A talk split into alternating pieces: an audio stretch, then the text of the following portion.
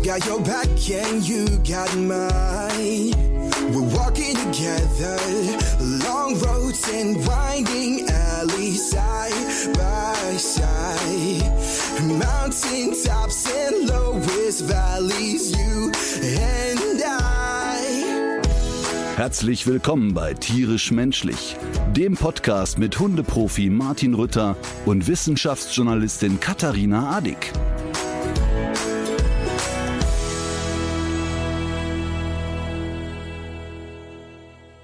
Na? Kugelrund? Sieht man das? Nee, das war. Nein, das kann ich nicht sehen, aber ich, ich kann ja mal fragen. Nein, ich habe dieses Jahr äh, weniger gegessen und mich mehr bewegt. Das war mein ähm, Rezept. Ich habe Weihnachten gut verdaut, um die Frage zu beantworten. Ich kann äh, nur das Gegenteil bei mir sagen. Ich habe also wirklich, also äh, teilweise das Gefühl gehabt, ich lege mich auf eine, auf ein, auf ein Bett, während ich weiter gemästet werde. Das ist diese römische Dekadenz. Ja, das finde ich auch gut. Finde ich auch gut. Ich habe also ich habe wirklich wahnsinnig viel auch so Süßzeug gefuttert. ich habe mich gefragt, ob du dir irgendwelche guten Vorsätze für das nächste Jahr überlegt hast und bin zu dem Schluss gekommen, wahrscheinlich nicht. Doch. Ähm, Ja? Ich mache mir ernsthaft ja immer gute Vorsätze. Du nie? Nee. Aber ich gehöre ja wirklich zu denen. Ne? Ich habe also wirklich immer, immer gute Vorsätze, aber jetzt nicht so profanes Zeug. Also das habe ich natürlich auch, ne? So dieses, ja, mehr Sport machen, bisschen abnehmen oder auch viel abnehmen, gesünder essen, was weiß ich. Also da habe ich natürlich sowieso. Das hält dann auch genau bis 2.1., wenn ich mir Mühe gebe. Aber ich, ich weiß nicht, ob wir hier schon mal darüber gesprochen haben. Ich analysiere ja immer in der Rückschau mein Jahr. Und zwar sehr, sehr detailliert, ehrlich gesagt. Wo ich mir wirklich auch einen ganzen Tag Zeit nehme für mich alleine und schaue, ob die Dinge, die ich. Und einer einfachen Erdhöhle. Ähm, nee, aber ähm, früher bin ich dafür ins Hotel gefahren, ernsthaft. Hab mich dann so ein, zwei Tage rausgenommen. Jetzt klappt das aber hier zu Hause ganz gut, weil die Kinder ja jetzt wirklich alt sind und ähm, denen kann man ja jetzt wirklich auch mal sagen, so jetzt mal zwei Tage alle Schnauze halten. Ähm, und die sind ja froh, wenn die nicht von mir Bescheid werden, mal zwei Tage. Das ist ja dann eher, dass die denken, oh geil, jetzt hält der mal die Klappe zwei Tage. Nee, und dann, ich, ich mache es tatsächlich immer so, ich, hab- ich, ich glaube, wir haben da schon mal drüber gesprochen. Ich mache ja immer einen Plan, ähm, wo Ja. will ich sein mit 80, mit 70 und so weiter. Und dann aber auch immer so ganz konkrete Sachen fürs nächste Jahr und klar definierte Ziele für das nächste Jahr. Und dann, wenn man die dann so aufschreibt, ist dann immer natürlich ziemlich brutal, sich dann in der ersten Januarwoche anzugucken, okay, was hat geklappt und was halt eben nicht und wo ist wirklich noch Luft nach oben. Und das sind dann manchmal so banale Sachen, eben als Selbstständiger, ähm, wie ist das Jahr finanziell gelaufen, was hast du für einen Umsatz gemacht, sind in den Firmen die Ziele erreicht worden. Ähm, aber jetzt in meinem Fall war es eben auch so, ich hatte sehr detailliert geschrieben, wie ich mich fühlen möchte mit der neuen Live-Tour. Also habe sehr genau aufgeschrieben, wie ich mich nach 40, 50 Shows fühlen will auf der Bühne und, und so schon ein Vorabfazit gezogen. Ist das eingetroffen, ja oder nein? Aber dann sind auch so Sachen wie, ich erinnere mich jetzt gerade ziemlich genau daran, dass wir darüber gesprochen haben, dass ich mir zum Beispiel auch vornehme, nicht zu lästern, Stimmt, das wollte ich Ähm. gerade sagen. Mir ist das wieder eingefallen, dass das ein Vorsatz Mhm. von dir war, dass du äh, weniger lästern wolltest. Was, wie würdest du dich denn da selbst bewerten für das zurückliegende Jahr? Ich, ja, ich habe, ich sage mal, ich habe eine Entwicklung, einen Entwicklungsschritt gemacht, aber äh, mit, mit Lästern ist nicht gemeint, den Finger in die Wunde legen. Nein. Also nach wie vor werde ich auch nachts posten, warum dürfen zehnjährige Messdiener nachts um eins oder um halb eins im Fernsehen zu sehen sein, aber bei DSDS die Kandidaten mit 16 nicht mehr auf die Bühne dürfen um 22 Uhr. Die Frage will ich nach wie vor stellen. Ähm, und ich will auch nach wie vor fragen, was, was ist jetzt im Zoohandel Zajak los? Das ist aber nicht Lästern. Lästern ist ja so dieses, boah, hast du die gesehen, hast du den gesehen? Und ich merke das, besonders wenn ich mit gewissen Leuten in meinem Umfeld zusammen bin, dass das schnell passiert. Und, und ich finde das eine ätzende Eigenschaft eigentlich an mir, eine wirklich ätzende Eigenschaft. Und versuche das wirklich immer besser zu machen. Und ich merke auch, dass vor allen Dingen Marleen da ein guter Spiegel ist, weil die mir das sofort immer um die Ohren knallt, wenn mir das passiert. Und ähm, So Leute, Leute mal in dem Alter, aber Marlene ja ganz besonders, die haben auch noch so einen moralischen Kompass, der ist noch so richtig intakt. Und äh, Marlene sagt das ja auch immer, was sie denkt. Die müssen wir übrigens auch dringend mal wieder einladen. Ja, und Marlene ist natürlich auch logischerweise mit mir sehr kritisch immer und was auch ja gesund und gut ist, aber diese, also wenn ich dann so mal über etwas lästere oder über jemanden läster, dann hat die so eine Skala von, die zieht einmal die Augenbraue hoch, die rollt mit den Augen über, sie holt tief Luft und der Kopf schwellt an. Und dann habe ich noch so genau vier Sekunden Zeit aufzuhören. Und wenn ich es dann nicht schaffe, dann ist der Abend aber für mich im Eimer. Das ist sehr Und cool. das ist auch total gut so. Ja, nee, das ist super, ehrlich gesagt. Und deshalb kann ich rückwirkend sagen, dass ich mich da in diesem Jahr deutlich verbessert habe. Aber es trotzdem noch auf meiner To-Do-Liste steht, weil es eben ja noch so in mir ist, weißt du? Also ich merke, dass ich das noch so in mir habe und ich möchte das mittelfristig weghaben. Aber ich finde das interessant, ähm, weil das erinnert mich an das, was du über den Staffordshire erzählt hast, dass bei dem die Eskalationsstufen weggezüchtet sind und Marlene hat offensichtlich noch alle Eskalationsstufen. Ja, wobei ich äh, mir gegenüber überspringt die auch schon mal gerne drei. Aber es ist vielleicht auch, weil sie weiß, mit Stufe 1, 2, 3 komme ich bei dem nicht weit. Das sind alles Erfahrungswerte. Nee, ja, ja. Nein, also was ich sagen will, ist, ich nehme mir immer wirklich sehr lange Zeit, ein Fazit zu ziehen des Jahres und gehe da mit mir doch ziemlich, ziemlich schonungslos um, ähm, soweit man das mit sich selber irgendwie kann, wenn man alleine ist. Und dann definiere ich wieder klare Ziele. Und die, die klaren Ziele habe ich schon definiert. Und ich hatte ja jetzt auch ein bisschen Zeit. Das heißt, bei mir ist es jetzt schon im Dezember passiert. Und es ist ganz okay, muss ich sagen. Sehr gut. Ja, ich habe mir auf den Podcast bezogen auch so ein paar Gedanken gemacht. Und zwar ist mir aufgefallen, dass wir oder ich immer mal wieder auch so Ankündigungen gemacht habe, die ich dann gar nicht eingehalten habe. Ähm, das würde ich für nächstes Jahr mir mal so hinter die Ohren schreiben. Und das zweite ist, dass ich gerne noch mal so, also so ein bisschen konstruktiver sein will, was auch so die Themen betrifft, die ich auch so aus meiner anderen Arbeitswelt mitbringe. Da weniger problemorientiert zu sein als lösungsorientiert. Mhm, Okay, aber ich, ich denke, erstmal muss man ja das Problem erkennen und dann äh, nach einer Lösung forschen. Und, Genau. ähm, und ich brauche immer, ich brauche immer sehr Mhm. lange. Das kann, das kann schon mal so ein Jahr dauern. Ich habe auch festgestellt, ich bin ja sowieso, ich entdecke ja so Binsenweisheiten sehr spät im Leben. Zum Beispiel jetzt auch, dass ich äh, mich über die Weihnachtstage habe ich ja weniger gefuttert und mich etwas mehr bewegt. Und das hätte mir wahrscheinlich ähm, Eckart von Hirschhausen hätte mir das vor 20 Jahren auch schon prognostiziert, dass es mir generell besser geht, wenn ich vielleicht mal anfange, ein bisschen Sport zu treiben. Aber so Kandidaten wie ich, immer Sport 5. Was ist? Was schüttelst du denn jetzt so unglaublich den Ist aber, Kopf? ist aber echt eine echt eine verrückte und auch ziemlich neue Erkenntnis, dass mehr Revolutionär Bewegung geradezu, und ne? weniger Essen, das ist Hammer. Also Aber das ich würde ich mich mir patentieren lassen. Ich glaube, da hat noch nie einer drauf gekommen. Ich habe mich zwischendurch ähm, wirklich auch über mich selber gewundert, aber das ist offenbar so, dass ich so simpel gestrickt bin, dass es bei mir nicht reicht, wenn ich irgendwas lese oder höre. Ich muss das einfach alles selber erfahren. Das ist, glaube ich, so die niederste Stufe des, des Lernens. Ich habe auch, das habe ich, glaube ich, letztes Jahr auch schon mal erzählt, ich tue mich ja mit diesen Tagen, die, in denen wir uns jetzt gerade befinden, immer so ein bisschen schwer. Mich überfällt da schon mal so eine leichte Gemütsschwere, was vielleicht daran liegt, dass man äh, zu viel gegessen hat, dass es äh, oft nicht so hell ist in diesen Tagen, dass man plötzlich von relativ viel Arbeit im Dezember dann auf, auf plötzlich so auf Null gesetzt ist. Also es kann ja ganz viele Ursachen haben. Und ähm, da glaube ich auch, dass mir so diese, diese Bewegung ähm, wirklich hilft dieses Jahr. Ist jetzt zumindest so mein kleines vorsichtiges Zwischenfazit, wobei ich zwischendurch auch drüber nachgedacht habe, ist nicht der Winterschlaf die bessere Option auch für den Menschen? Also es haben sich ja doch einige Nein. Säugetiere dazu entschieden, mehr oder weniger aktiv entschieden. Es gibt ja verschiedene Stufen. Es gibt ja Winterstarre, Winterruhe. Äh, bei Amphibien gibt's noch diese Kältestarre. Das ist aber, die tauen dann einfach ab 10 Grad wieder auf. Das heißt, die werden jetzt auch, die werden jetzt aufgetaut. Ja, aber, aber weißt du, ähm, der, der Gedanke, den du sagst, so, ja, ich habe mich jetzt mehr bewegt und ich habe so einen Schwermut im, in der Weihnachtszeit, ne? Ich glaube ehrlich gesagt, dass das nahezu alle Menschen ab eines gewissen Alters haben. Ähm, so dieses, so, man kommt zur Ruhe, dann hat man vielleicht, wenn man die Kinder oder Familie anguckt, so was Rührseliges, dann, sag ich mal, hat man mal ja, ja, nicht umsonst heißt diese Zeit ja so besinnlich sein.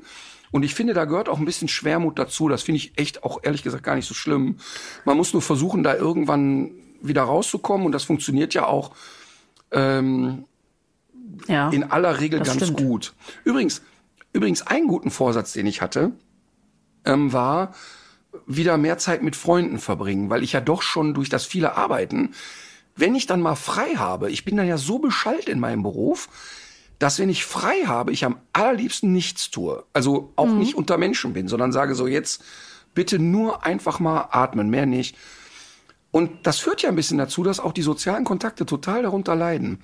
Ja. Und seit eineinhalb Jahren nehmen Paul und ich, also Paul Panzer und ich uns vor, ey, wir müssen ja wirklich mal einen Nachmittag zusammenhocken und irgendwie mal einen Abend verbringen oder äh, was zusammen trinken oder quatschen einfach. Und haben es beide, aber weil der natürlich auch viel um die Ohren hat, immer so vor uns hergeschoben und morgen ist es soweit. Morgen ist es soweit. Morgen treffen wir uns. Das ist total schön. Morgen treffen wir uns um drei Uhr. Und ähm, der, der Anlass ist ein bisschen, ich war ja jetzt die letzten vier Wochen so euphorisiert, weil ich immer in den Top Ten der Eventim-Charts war. Und wir haben es jetzt in der vierten Woche hintereinander geschafft, wieder drin zu sein. Das ist wirklich spektakulär. Und Paul ist aber letzte Woche in Vorverkauf. Dankeschön. Paul ist aber letzte Woche mit seinem neuen Programm in Vorverkauf gegangen und ist sofort auf Platz drei gesprungen.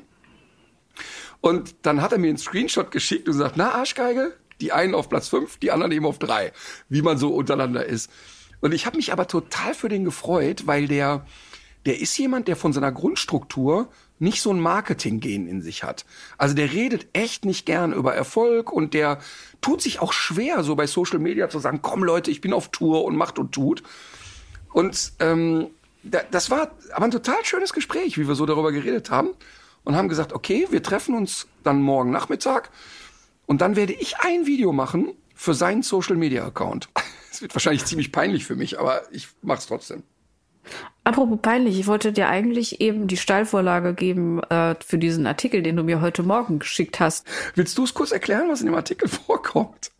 Es gibt äh, viele äh, Tiere, Also, das weiß man noch gar nicht so lange, die im Winterschlaf, ähm, die im Winterschlaf äh, sich selbst verkleinern tatsächlich. Also die werden körperlich kleiner. Und ähm, du hattest äh, dich jetzt gesorgt, ob ich wohl im Januar dann ein Kinderstühlchen bräuchte.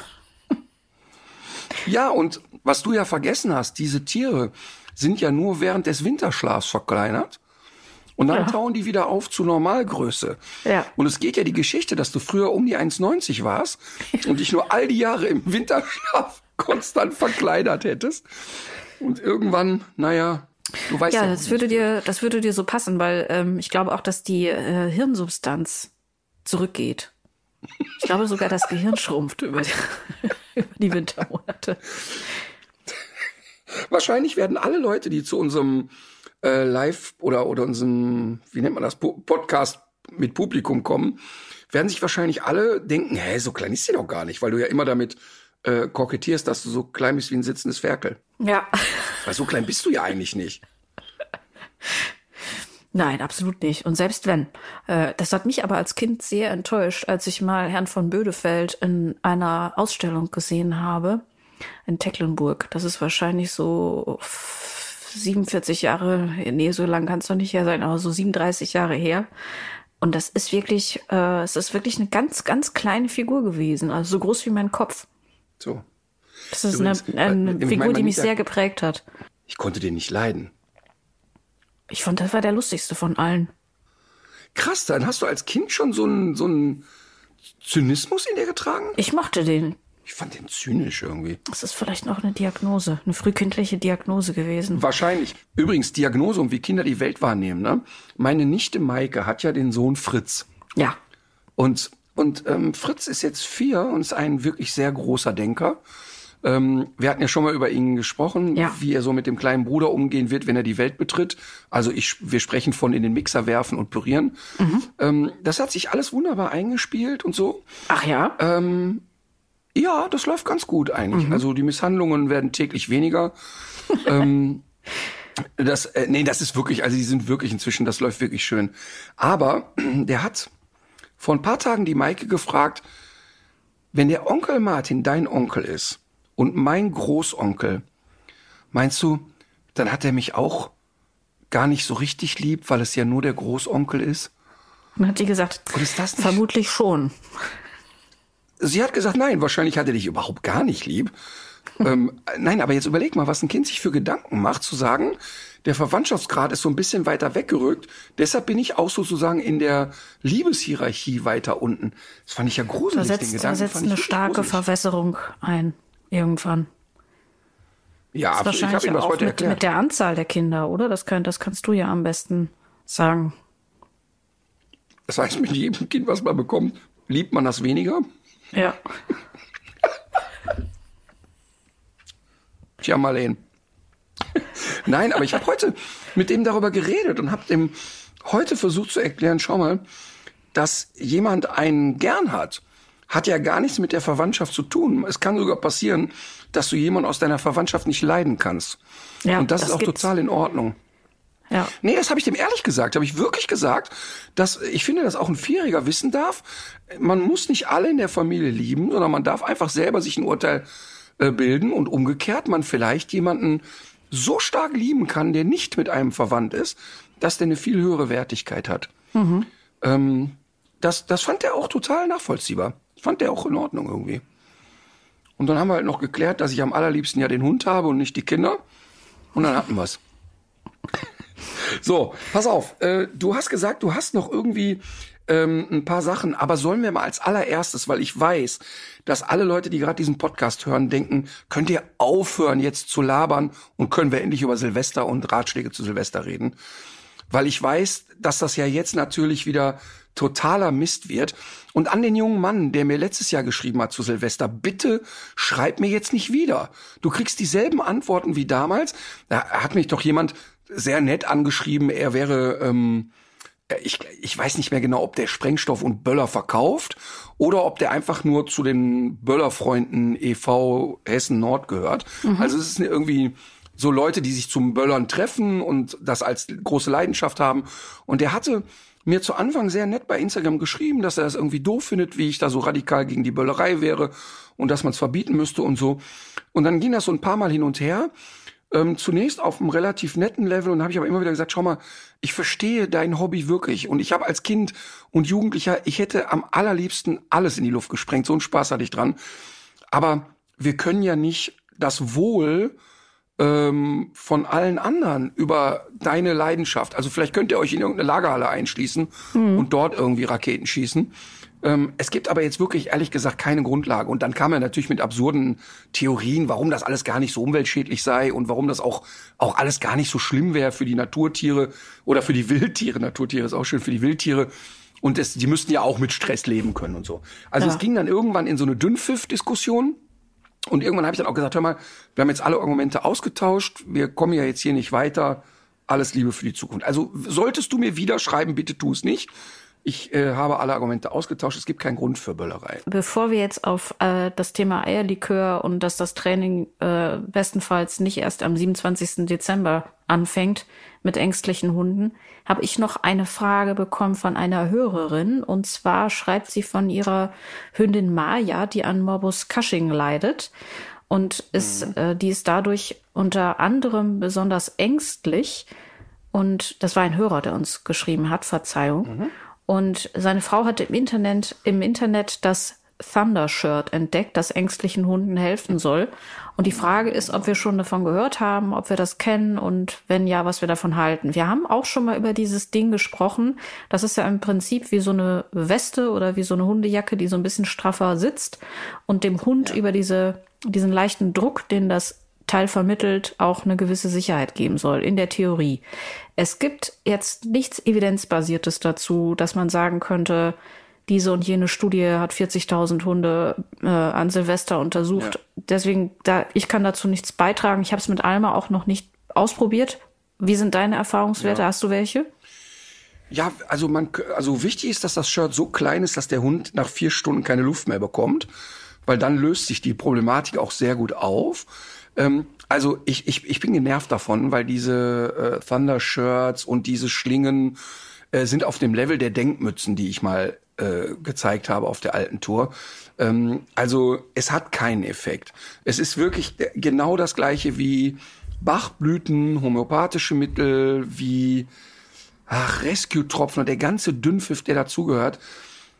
Wenn aber da ja ein Mensch seinem Hund da irgendwie dieses Thrombosehemd anzieht, kann er das ja machen. Es schadet dem Hund ja nicht. Und wenn der Mensch da das Gefühl hat, ach, dem Bello hilft es, sollen sie es tun. Ich würde mich sehr wundern, wenn irgendwann eine Studie rauskommt, die sagt, boah, das hilft, weil es aus meiner Sicht jeglicher psychologischer Logik entbehrt. Es gibt keinen Grund, warum das eine Hilfe sein sollte. Ähm, das ist ähm, nicht schädlich, deshalb kann man es gerne ausprobieren. Und wenn man am Ende dran glaubt, dann soll es halt so sein. Aber ähm, also auf die Gefahr hin, dass wir uns jetzt wiederholen und ich das nur einfach nicht mehr weiß. Aber was sind denn Denkmützen? Das ist so lustig. Ich hatte bei dem Programm Nachsitzen, also ist schon ein paar Jahre her. Ähm, da finde ich auch garantiert noch Fotos von Emma und Abby. Es gab wirklich, es ist jetzt, das denke ich mir nicht aus, ne? Es gab eine Zeit lang, warte mal, ich google das mal eben parallel, ob es die noch gibt. Sekunde. Das ist wirklich sehr, sehr lustig. Denkmütze Hund. ja. Die Denkmütze, pass auf, ist jetzt wirklich kein Witz, ne? Gibt's in dem Tellington Shop. Also Tellington Touch, äh, Linda Tellington Jones war ja äh, egal, auch irgendwie eine Trainerin und keine Ahnung. Ähm, so, du musst dir also vorstellen, die Denkmütze sieht aus, als hätte man so ein, ein Damentanga aus den 80er Jahren genommen und einem Hund das über den Kopf gestülpt. Und der Hund sieht also aus, als würde der irgendwie einen alten Schlüpper tragen, ne? Mhm. Und das Ding heißt wirklich Denkmütze, denke ich mir nicht aus.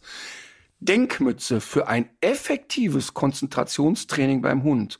Einfach angelegt mit sich überkreuzenden Klettbändern unter dem Kinn, beruhigt den Hund und regt ihn zum Denken an. Sie ist aus einem leichten Baumwolljersey gefertigt und mit langen elastischen und weichen Klettbändern versehen.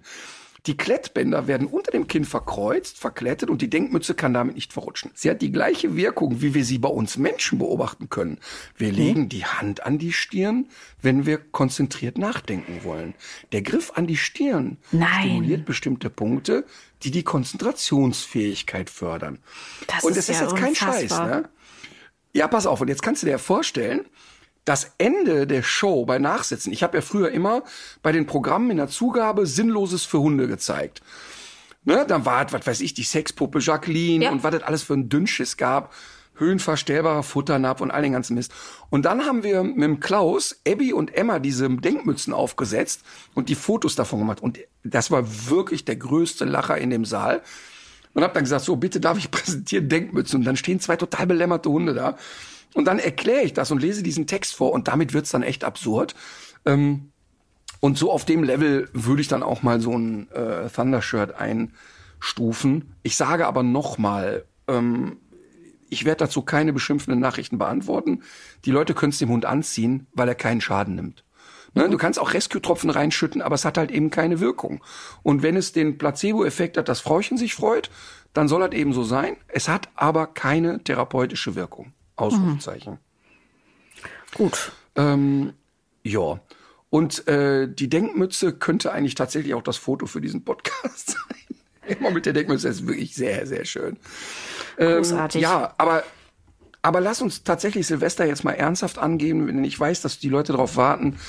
Ähm, also erstmal nochmal, warum die Böllerei, auch das werden wir jetzt die nächsten 100 Jahre noch besprechen, wirklich nicht nur für Hunde eine Katastrophe ist.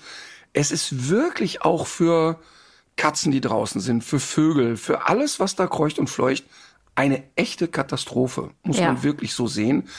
Und zwar nicht nur in der Silvesternacht die Stunde, die das da rappelt, sondern was ja immer vergessen wird, ist, dass ja schon zwei Tage vorher die Scheißknallerei losgeht und in aller Regel noch zwei Tage hinten dran gehängt wird. Und ich weiß, wovon ich rede, weil ich als 15-Jähriger aber sämtliche Böllerläden in, im Ruhrgebiet leer gekauft habe.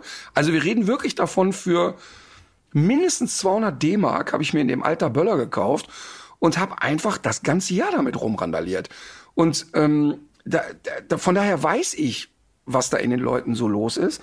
Aber ich weiß eben inzwischen auch, was bei den Tieren los ist. Und mal abgesehen davon, ich glaube, du hattest in den letzten Tagen auch gepostet, ähm, was es auch für die Umwelt bedeutet, dass die ganze Scheiße rumliegt. Ne? Genau. Und ähm, ich habe jetzt auch noch einen anderen Aspekt äh, kürzlich gelesen. Und zwar, ich, also ich weiß das auch von einer ähm, Geflüchteten aus der Ukraine, die mir das erzählt hat, die ähm, die hat er berichtet von ihren Enkelkindern, die immer, wenn sie jetzt die Flugzeuge hören am Kölner Flughafen, also die waren am Anfang waren die wirklich in heller Aufruhr und es hat gedauert, bis die das akzeptieren konnten, dass das nichts Gefährliches ist. Und ich habe es jetzt noch mal bei Twitter gelesen in den letzten Tagen. Die ähm, die Wahrscheinlichkeit, dass jemand dort dann solche Assoziationen hat, die ist schon relativ hoch. Und auch wenn man sagen muss, ähm, dass irgendwie hier, dass wir immer noch äh, so eine allgemeine Handlungsfreiheit haben und dass das ja auch nicht gesetzlich verboten ist und so weiter, das stimmt alles. Aber ich meine, das haben wir doch in diesem Jahr auch oft erlebt, dass es sich auch mal lohnt, darüber nachzudenken, was, wie, in, in welchem Verhältnis steht das eigentlich alles? Also die Tatsache, dass ich selber nicht gerne eine FFP2-Maske aufsetze, ist ein Fakt, aber das Risiko, dass sich die alte Dame neben mir in der Supermarktschlange ähm, infiziere, die dadurch vielleicht umfällt, weil sie noch nicht geimpft ist, das wiegt das schon so ein bisschen wieder auf. Und wenn wir jetzt irgendwie darüber reden, dass äh, in Deutschland irgendwie 2050 Tonnen Feinstaub durch das Abbrennen von Feuerwerkskörpern freigesetzt werden und dass dieser Niederschlag auch wieder in Böden und Gewässern landet, dann ist das was, was uns alle betrifft und nicht nur denjenigen, der diesen Sprengkörper in der Hand hält. Und irgendwie geht's doch auch so ein bisschen um äh, Rücksichtnahme. Es geht äh, doch auch darum, sich mal zwei Gedanken mehr zu machen, ob es diesen Spaß dann wirklich wert ist. Und natürlich mit Wildtieren ist es äh, ganz fatal. Also die gewöhnen sich auch mit den Jahren nicht daran. Und ich habe das gestern und auch heute noch mal so gedacht. Äh, ich habe vor ein paar Tagen habe ich mal so ein bisschen versucht, ein Ferienhaus zu finden für für den Sommer. Und wenn man dann so über so Satellitenkarten äh, sich diese Regionen anguckt, und dann fällt einem ja immer wieder auf, dass wir uns wirklich alles erschlossen haben. Also jede kleinste mhm. Fläche ist irgendwie durchfunktionalisiert, entweder durch Industrie, durch Siedlungen, durch Landwirtschaft, durch Straßen, durch andere Verkehrswege und so weiter. Und diese Rückzugsmöglichkeiten für Tiere sind einfach kleiner geworden. Und ich, es kommen jetzt so viele Stressoren irgendwie zusammen. Das, das, das muss doch alles irgendwie in so eine Gesamtrechnung mit einfließen. Ja, total. Und jetzt werde ich noch mal ganz kleinteilig, wie viel ja auch immer wirklich im Klartext passiert. Ich war ja mal kurz davor, irgendwie einen Säugling in Brand zu stecken. Ne? Ähm, das muss man echt mal sagen. Also da, Was da, hatte der Säugling denn gemacht? Ja, aber ja, es war keine bewusste Handlung, es war keine bewusste Entscheidung. Es aber lag es ist kein Fehlverhalten zugrunde. Ja, das ist wirklich, das war echt einer der schlimmsten Momente in meinem Leben. Ähm, und zwar war, waren wir im Skiurlaub. Die Kinder waren noch relativ klein und waren da in so einem Ort, ich meine, das war in Schlattming, ich weiß aber nicht mehr genau. So, 0 Uhr, wir gehen raus, hinter das Haus aufs Feld. Und wir waren in so einem Ferienhaus mit so acht Wohnungen. Und ich gehe mit den Kids hinters Haus und hatte so, was weiß ich, 30 Raketen dabei. So, jetzt schießen wir hier ein paar Raketen, ne? Vater stellt die Flasche auf, ich stelle die Rakete rein, schießt die los, die Flasche fällt nach vorne und die Rakete schießt volles Brett aufs Haus. Ähm, und jetzt kann ich dir mal eins sagen, das Schlafzimmerfenster war auf mhm. und die Rakete schoss wirklich 50 Zentimeter neben das Fenster. Wäre die in das Fenster reingeflogen, das war genau das Fenster, wo ein Säugling, der noch nicht mal mit uns gemeinsam da war, aber von anderen Touristen da lag. Jetzt zieh dir mal das Szenario mhm. rein.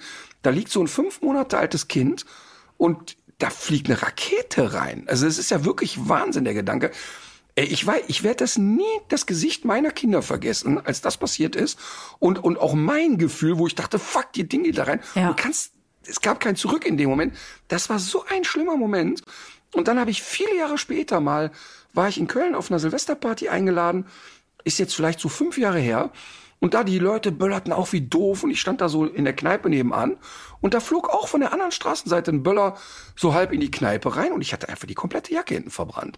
Und das geht alles so blitzschnell und so abrupt und ich kann da wirklich einen konstruktiven Vorschlag machen. Bei uns, Lass äh, es einfach. Meine, das war in den 90 Ja, und in den 90er Jahren gab es ja diesen Slogan Brot statt Böller. Ja. Wo man irgendwie so gesagt hat, ey komm Leute, jeder gibt da so und so viel Geld aus, spendet's irgendwie. Damals war es in irgendwelche dritte Weltländer und so. Aber ich war ja mal beim Bundespräsidenten eingeladen und der hatte da als die Sonne so unterging, aber eine derart amtliche Lasershow.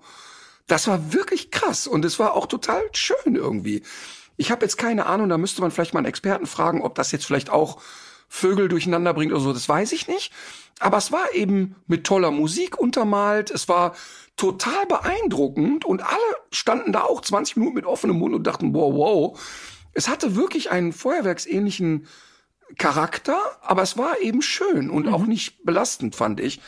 Und das könnte ja eigentlich so sein, dass Städte sagen, pass mal auf, es gibt hier so einen Platz, wir inszenieren das, wir machen das und wer da Bock hat, sich das anzugucken, ihr seid herzlich willkommen und ansonsten lasst mal die Scheiße sein. Also ich finde es wirklich, man, ich finde, man muss das gesetzlich eigentlich verbieten. Ich sehe es genau so. Ähm, aber jetzt kommen wir doch mal zu äh, Thema Hund, weil das wird ja viele Leute, die diesen Podcast hören, jetzt auch dieses Jahr wieder beschäftigen. Alma gehört ja auch zu diesen Kandidaten. Also da muss ich schon äh, mir auch wieder Gedanken machen, wie ich das dieses Jahr mache. Wir sind ja eigentlich auch immer eher so äh, dann in Regionen unterwegs, die sehr entlegen sind, aber trotzdem so so entlegen kann eigentlich eine Region kaum sein, als dass man da nicht doch eine Rakete hört. Und ich glaube auch, dass die Leute dieses Jahr so ein gewisses Nachholbedürfnis haben werden. Ich glaube, es wird dieses Jahr schon mehr als sonst. Wie, wenn du jetzt in Köln bliebest, ne? Wie verhält Alma sich denn dann? Alma versucht, sich das Sofa anzuziehen. Die versucht da rein zu klettern. Das heißt, die, auf die Couch oder unten rein? Äh, Ich habe ein Foto von ihr, das ist, glaube ich, ähm, vier oder fünf Jahre her. Da war ich alleine mit ihr in Köln und dachte, wir halten das ähm, aus. Und da hat die versucht, sich hinter die, ähm, hinter die Kissen zu schieben und, und wirklich so in, in das Sofa reinzuklettern. Und zittert sie dann? Oder ist Ja, dann die eher zittert. nur so große die zittert. Und, Und wie das, sind denn so die zwei? ja, Ja, Entschuldigung? Ja, das fängt natürlich auch schon ein bisschen früher an, weil wir hier auch in einem Stadtteil wohnen und auch sehr nah an einem Marktplatz, der dazu offenbar einlädt, äh, schon mal die ersten Testläufe zu starten. Und dann ist das noch so, äh, die Straße, die dorthin führt, die ist relativ schmal. Das heißt, die Akustik verstärkt das hier auch noch mal. Also ist Mhm. schon denkbar ungünstig alles. Und da sind wir schon beim ersten Ratschlag. Alles das, was der Hund in dem Moment will, lasse ich zu. Denn ich erlebe es immer wieder, dass Leute dann sagen, nee, der Hund darf aber sonst auch nicht aufs Bett. Lasse ich in dem Moment auch nicht zu, weil dann habe ich ja nachhaltig ein Erziehungsproblem. Hast du nicht. Also alles das, was der Hund für sich als hilfreich betrachtet. Und da habe ich echt die kreativsten Momente erlebt. Also ich kenne Hunde, die wirklich in die Sockenschublade wollen in dem Moment und da auch prima reinpassen. Lass sie rein. Ich kenne Hunde, die gerne in Kleiderschränke sich legen, in Badewannen klettern, ähm, sich im Keller verstecken. Bitte alles zulassen. Alles das, was der Hund in dem Moment als Impuls hat, darf der auch in dem Moment. Viele Hunde krabbeln dann bei den Leuten auf den Schoß, die wollen unter den Pullover und so. Lass einfach alles zu. Die Menschen haben immer Angst, dass sie die Angst verstärken dadurch. Also weißt du, wenn die Alma bei dir auf den Schoß klettert, machst du die nicht ängstlicher, dass sie auf deinen Schoß darf. Was aber passieren würde, ist, wenn du die jetzt wegschiebst, dass sie kein Vertrauen zu dir hat und sagt, ja, aber warum? Was, was habe ich dir jetzt getan? Und in dem Moment äh, spielt Erziehung eine viel geringere Rolle als Beziehung. Also in dem Moment darf der Hund erstmal alles und ich verstärke es nicht, weil du sollst ja nicht neben ihr sitzen und sie und ihr hundertmal sagen, oh ja, das ist auch schlimm, wir- oh, komm mal her und ach, halt die Zeit. Du bist einfach da. Ja. Und du darfst sie auch anfassen in der Zeit. Also auch da, wenn ich immer sage, ja, aber jetzt knuddel den nicht noch und gib noch, noch nicht noch drei Kekse, ähm, heißt aber nicht, dass du nicht deine Hand auf sie legen darfst und du darfst sie auch beruhigend kraulen, weil auch das kann bei Hunden ja zu einer Beruhigung beitragen, zu sagen, die spürt meine Hand. Ich selber darf halt nur nicht besonders erregt sein. Also wenn du jetzt selber dann in Panik auf und abrennst, dann ist das blöd. Aber wenn du sagst, ey, die liegt auf mir, die, die, ich merke sogar körperlich, dass sie entspannt, wenn sie einen Körperkontakt hat, ist das alles total in Ordnung. Für den nächsten Hund ist es besser, in den Schrank zu krabbeln und für den nächsten das. Aber davor ist noch ein viel wichtiger Ratschlag. Bitte, bitte, bitte, wenn ich einen Hund habe, der Angst hat an Silvester, dem habe ich ab 25, 26, 27, 12. nicht mehr frei laufen draußen. Der ist immer an der Leine. Ähm, da, das habe ich so oft erlebt, dass Hunde plötzlich am 27. einen Böller hören, die Beine in die Hand nehmen und wirklich weg sind. Und die Leute tagelang suchen müssen oder im Zweifel sogar über eine Straße rennt. Ähm, ich würde ähm, tatsächlich, wenn ich so einen ängstlich, also wenn ich einen ängstlichen Hund habe, hat der sowieso einen Tracker drauf, finde ich. Also der muss eben auch das ganze Jahr über, finde ich, einen GPS-Tracker tragen. Aber in der Phase würde ich immer sagen, Brustgeschirr, Schleppleine, immer.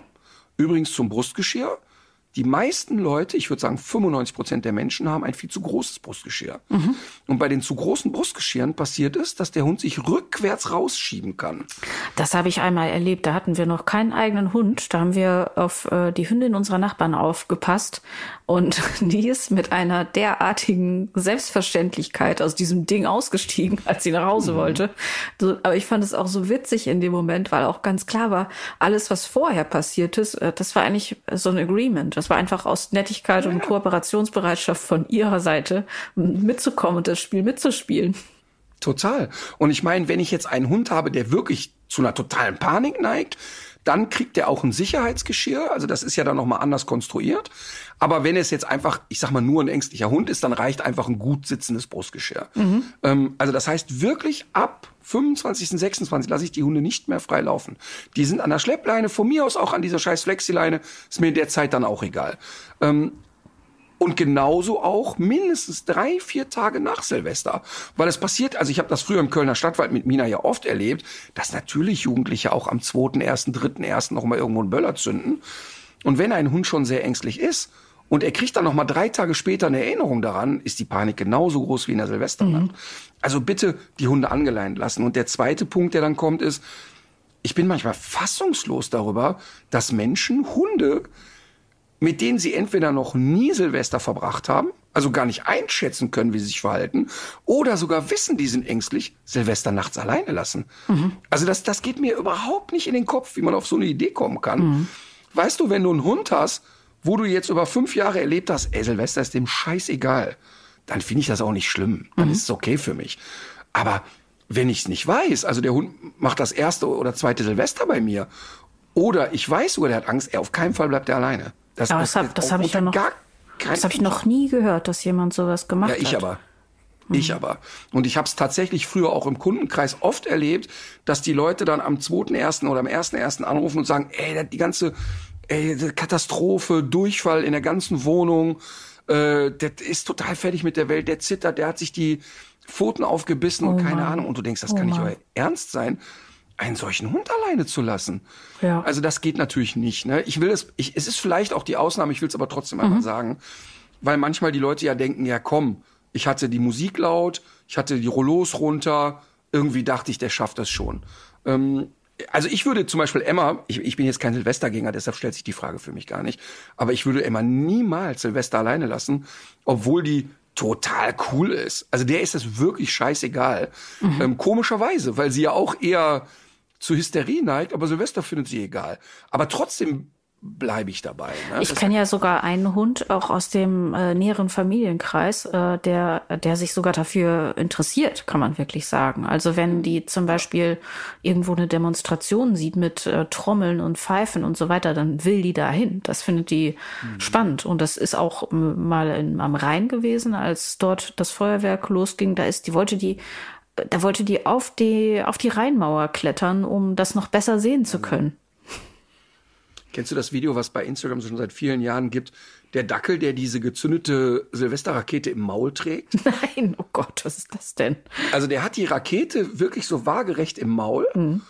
und rennt mit der und so wirklich Dackel-like, ne? Ruht hoch und bam, hier komme ich. Und so alle paar Schritte, boom, kommt eine Zündung aus der Rakete raus. Und du siehst richtig, wie der Dackel so ein paar Zentimeter zur Seite geschossen oh. wird und er rennt weiter, jö, kommt überhaupt nicht auf die Idee, ich lass das Ding mal los. Also so so richtig knackiger, kerniger Jagd und dem alles egal ist. Aber der muss doch ähm, Kriegserfahrung das halt, haben. Das kann man doch sich fast ja, ganz oder, anders vorstellen.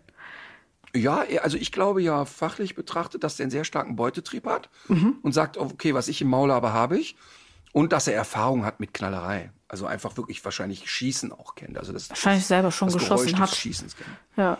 Ja, genau ähm, ja, also das heißt, also diese beiden banalen Sachen haben wir. Dann ähm, ist das Thema tatsächlich ähm, zu versuchen, ab Silvester äh, tagsüber den Tag so für den Hund so sicher wie möglich zu gestalten. Also ähm, ich hätte wirklich die Rollos runter, ich hätte immer ein bisschen Musik an. Ähm, wenn ich jemand bin, der regelmäßig Freunde zu Besuch hat, habe ich die auch da zu Besuch. Ähm, wenn ich aber sage, nö, ist eigentlich nicht so unser Ding, dann auch gerne mit dem Hund alleine.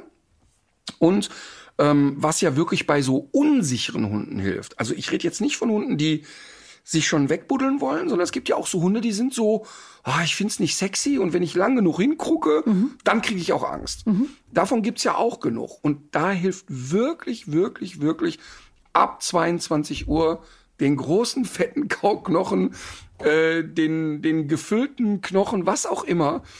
Ähm, also ist bei mir totaler Brauch, dass Hunde einfach das Leckerste vom Besten kriegen, wo die lange drauf rumkauen können weil Kauen und Lecken eine beruhigende Wirkung hat und weil sie auch sich mit den anderen Sachen dann nicht so beschäftigen können. Mhm. Und daran siehst du schon, dass es dann Hunde sind, die nicht eine ernstzunehmende Angst haben. Ja. Denn wenn die Alma in dem Zustand ist, den du beschrieben hast, da brauchst du mit dem Leckerchen nicht anzukommen. Interessiert mhm. die einfach nicht. Und sie wird dann wahrscheinlich auch nicht auf dem Schweineohr rumkauen wollen. Ja, naja, das tut die sowieso auch nicht so gerne. Aber was ich schon äh, im Gepäck haben werde, ist so eine Leckmatte. Das will ich schon ausprobieren, ob sie das nicht ja, ich sie genau. da nicht vielleicht doch auch irgendwie rauskriege. Mhm. Ja, also das ist so das Thema. Ähm, und, und dann ist halt auch wirklich, ähm, was ich ganz, ganz wichtig finde, ist, ich hatte vorhin gesagt, naja, aber die Hunde das machen lassen, wonach ihnen ist. Aber wenn du jetzt einen Hund hast, der genau Silvester aber im Keller schlafen will, ich würde auch dann da bleiben im Keller. Mhm. Weil ich will ja sehen, was er macht. Ich, mhm. Es nützt ja nichts, wenn er im Keller in der Ecke sitzt und zittert und hechelt sieben Stunden durch und hat dann so noch das Gefühl, ich bin separiert von meiner Familie. Mhm. Ne? Also wenn ich glaube, ja, okay, Keller ist ein Rückzugsort, dann würde ich die Nacht auch mit ihm da verbringen und sagen, okay, dann ist es jetzt eben so. Ähm, das, das ist ein wichtiger Faktor. Was helfen kann, ähm, habe ich auch schon im Kundenkreis gehabt, wenn dein ängstlicher Hund ein, zwei allerliebste Hunde hat, mhm. wo du sagst, mit denen gehe ich regelmäßig spazieren, die sind Best Buddies und die sind cool Silvester, das Silvester gemeinsam zu verbringen. Das, das kann helfen. Das hilft nicht bei einem hochtraumatisierten, total ängstlichen Silvesterhund, aber bei so einem Wackelkandidaten kann das durchaus helfen. Das könnte tatsächlich dieses Jahr was werden, weil wir nämlich seit Jahren auch immer in Gesellschaft zweier Hunde feiern. Ähm, eine Boxerhündin, die, ähm, der ist wirklich alles egal. Also die hat überhaupt kein Problem damit, äh, währenddessen auch rauszugehen. Und eine, ein Labrador-Mix. Ähm, und die hatte immer große Angst. Die hört allerdings seit zweieinhalb Jahren nicht mehr und hat jetzt das letzte Silvesterfest offenbar schon sehr entspannt mhm. verbracht. Und vielleicht ist das dieses Jahr tatsächlich so, dass die beiden sie dann mhm. so ein bisschen anstecken. Ja, ist, es, es ist zu hoffen natürlich. Mhm. Ne? Und vor allen Dingen, wenn die Hunde schon in einem Verhältnis zueinander ja. stehen. Ne? Ja, die also wenn die sich zweimal pro Jahr. Ja, genau. Dann mhm. das, sowas kann helfen. Auch da wieder All das, was ich jetzt beschreibe, gilt für Hunde, die so Wackelkandidaten sind. Also ich sag nochmal, der hochtraumatisierte Hund, ich habe ja Hunde im Training, die wirklich ab dem 28., ab dem ersten Knall bis zum dritten, vierten, ersten das Haus nicht verlassen. Also die kriegst du nicht mal rausgetragen. Also ich habe Hunde im Training, die wir wirklich wochenlang daran gewöhnt haben, auf eine Art Katzenklo zu gehen, damit die Silvester irgendwie gesund überstehen. Also mhm. ich habe auch Hunde im Training gehabt, die in der Silvesternacht bei in der Tierklinik zwangsentleert werden mussten, weil die wirklich gesundheitliche Probleme gekriegt haben. Und ähm, also und solche Hunde trainiere ich dann im Vorfeld, dass die lernen auf eine auf eine vorgegebene Matte zu pinkeln oder auf ein, eine Sandkiste zu koten. Ähm, das sind aber jetzt Extremfälle, muss man ja natürlich sagen, aber das gibt es eben. Mhm. Und so einem Hund wäre auch egal, da brauchst du nicht mit einer Leckmatte kommen und auch nicht mit Hunden, die er gern hat. Die sind so im Ausnahmezustand. Da ist auch keine, in dem Moment keine Lernfähigkeit da. Also der Hund ist dann nicht in der Lage, in dem Moment zu lernen. Deshalb will ich noch mal einmal sagen, alle Menschen, die Probleme haben mit, mit Silvester oder sagen, mein Hund leidet, bitte meldet euch vernünftig schon Mitte Januar in den Hundeschulen an und bereitet euren Hund systematisch mit Training darauf vor. Und das kann ich immer wieder nur sagen. Wir bieten diese Kurse im November an, weil wir wissen, im Januar meldet sich keiner an, mhm. weil die Leute immer auf den letzten Drücker das machen wollen. Aber der November- und Dezemberkurs startet immer mit dem Satz, ja, für dieses Jahr wird das aber nichts mehr. Weil du natürlich nicht in vier Wochen sowas trainieren kannst. Aber es ist hilfreich. Ich habe ja auch ein Buch geschrieben zum Thema Angst. Da kann man sich auch mal durchschnüffeln. Aber ich würde, wenn ich einen sehr ängstlichen Hund hätte, in eine gute Hundeschule gehen, definitiv. Ich werde es ähm, jetzt noch mal abwarten, wie es dieses Jahr ist, also ob es bei einmal besser geworden ist. Und wenn nicht, werde ich noch einen Versuch starten und werde mich im Januar auf jeden Fall anmelden. Was würdest du denn eigentlich sagen, wie hoch sind die Erfolgsaussichten? Wenn du jetzt davon ausgehst, dass Hoch. der Mensch alles tut, was er dafür tun kann. Ja, also die, die, die Chancen sind sehr hoch, dass du die Lebensqualität des Hundes verbesserst. Du machst aus einem Hund, der fünf Jahre total gelitten hat, Silvester, auch kein Hund, der in sechs, sieben Jahren, also in Jahr sechs und sieben sagt, geil, Silvester, also ich bin wohl dabei, Domplatte Köln, lass uns mal hingehen. Das nicht. Aber was die Hunde ja lernen äh, sollen, ist eine gewisse Strategie zu entwickeln. Wie kann ich damit umgehen, äh, umgehen? Und das fängt mit so banalen Sachen an, dass wir zum Beispiel die daran gewöhnen, dass Geräusche erstmal für sie was Positives ist. Es fängt mit so einer banalen Sache an, dass ich eine PET-Flasche nehme und dem Hund beibringe, eine PET-Flasche zu apportieren. Und die trägt er mir dann und die knackt und die knistert und dann sind da ein paar Leckerchen drin, irgendwann sind da Steine drin und irgendwann nehme ich diese Flasche und werf die volle Lotte gegen die Wand und es knallt und rumst und der Hund hat die Assoziation, geil, wo ist die PET-Flasche? Das heißt, selbst mit so vorbereitenden Maßnahmen oder wir haben aus großen Distanzen mini kleine Luftballons, die wir plöpp äh, knallen lassen.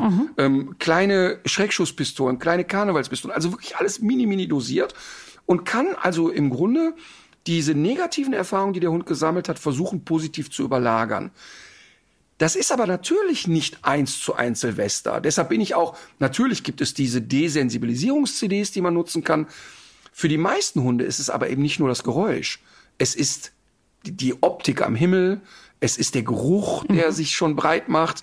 Ähm, und es ist dieses Unkalkulierbare. Wo kommt das eigentlich her? Und bums, jetzt passiert das. Aber was wir schaffen, und das kann ich wirklich versprechen, wenn die Leute ein bisschen Gas geben, dass der Hund lernt, ah, okay, das ist mein Rückzugsort, wenn ich Stress kriege. Ich bin nicht kopflos, ich bin nicht mehr in Panik. Ich finde das alles scheiße, aber ich weiß, wie ich mich verhalten kann. Und das ist echt viel wert, weil es führt dazu, dass der Stresspegel nicht so lange anhält wie sonst und dass er vor allen Dingen auch schneller wieder weg ist. Das ist, ein- das ist ein wirklich, und das trainieren wir auch ganz individuell. Es gibt Hunde, denen bringen wir bei, sogar mit ein bisschen Aggression darauf zu reagieren. Also zu sagen, ey, wenn du das Zeug hörst, ey, renn da hin und bell, was, was die Heide kracht. Denn ähm, wenn ich sozusagen von dem Cortisol gestressten Hund, der also ängstlich in der Ecke sitzt und sagt, ich weiß nicht, wie ich mich verhalten soll, wenn ich dazu einen, ähm, sag ich mal, adrenalingetriebenen Hund machen kann, der nach vorne rennt und kläfft die Rakete an, ist die Lebensqualität für diesen Hund viel größer. Aber das muss man eben sehr individuell entscheiden. Aber ähm, da, da, das ist auf jeden Fall machbar, das muss man ganz klar sagen. Aber wichtig ist nicht die naive Vorstellung, dass dann Alma äh, am 31. sich ein Superman-Kostüm anzieht und sagt, so, jetzt haben wir's. Das wird nicht passieren. Ja. Gut, also jetzt wissen wir auch, wie kleinschrittig äh, das Training ist, aber das hast du ja auch schon öfter erzählt. Bei äh, ängstlichen Hunden ist es ja auch so, es geht ja nicht nur um Silvester, sondern es geht ja auch darum, wenn man da so eine Tendenz hat äh, beim Hund, dass sich ähm, so eine Angst ja auch generalisieren kann und auch auf zahllose andere Reize irgendwie übertragen kann. Das heißt, äh, bei diesem Anti-Angst-Training geht's ja noch um viel mehr. Und äh, deswegen ist natürlich auch der Gewinn an Lebensqualität nochmal sehr viel größer, als es sich jetzt vielleicht auch anhört. Ja. Äh, und ich gehe ja. noch einen Schritt weiter. Ich gehe noch einen Schritt weiter. Weißt du, was oft genug passiert ist? Die Leute kommen, die haben einen zwei-, dreijährigen Hund, der eigentlich nicht ängstlich durch die Welt läuft, wo ich wirklich auch sagen würde, ist für mich ein völlig verhaltensunauffälliger Hund. Und der hat auch zwei, drei Silvester gut erlebt. Das war überhaupt kein Problem. Und plötzlich passiert es aber doch, dass er einmal einen riesen Schreck gekriegt hat, Silvester. Es hat am 30. Bam, einen riesen Knall getan, der hops zur Seite. Ist dann schon in so einem, oh Gott, was war das denn?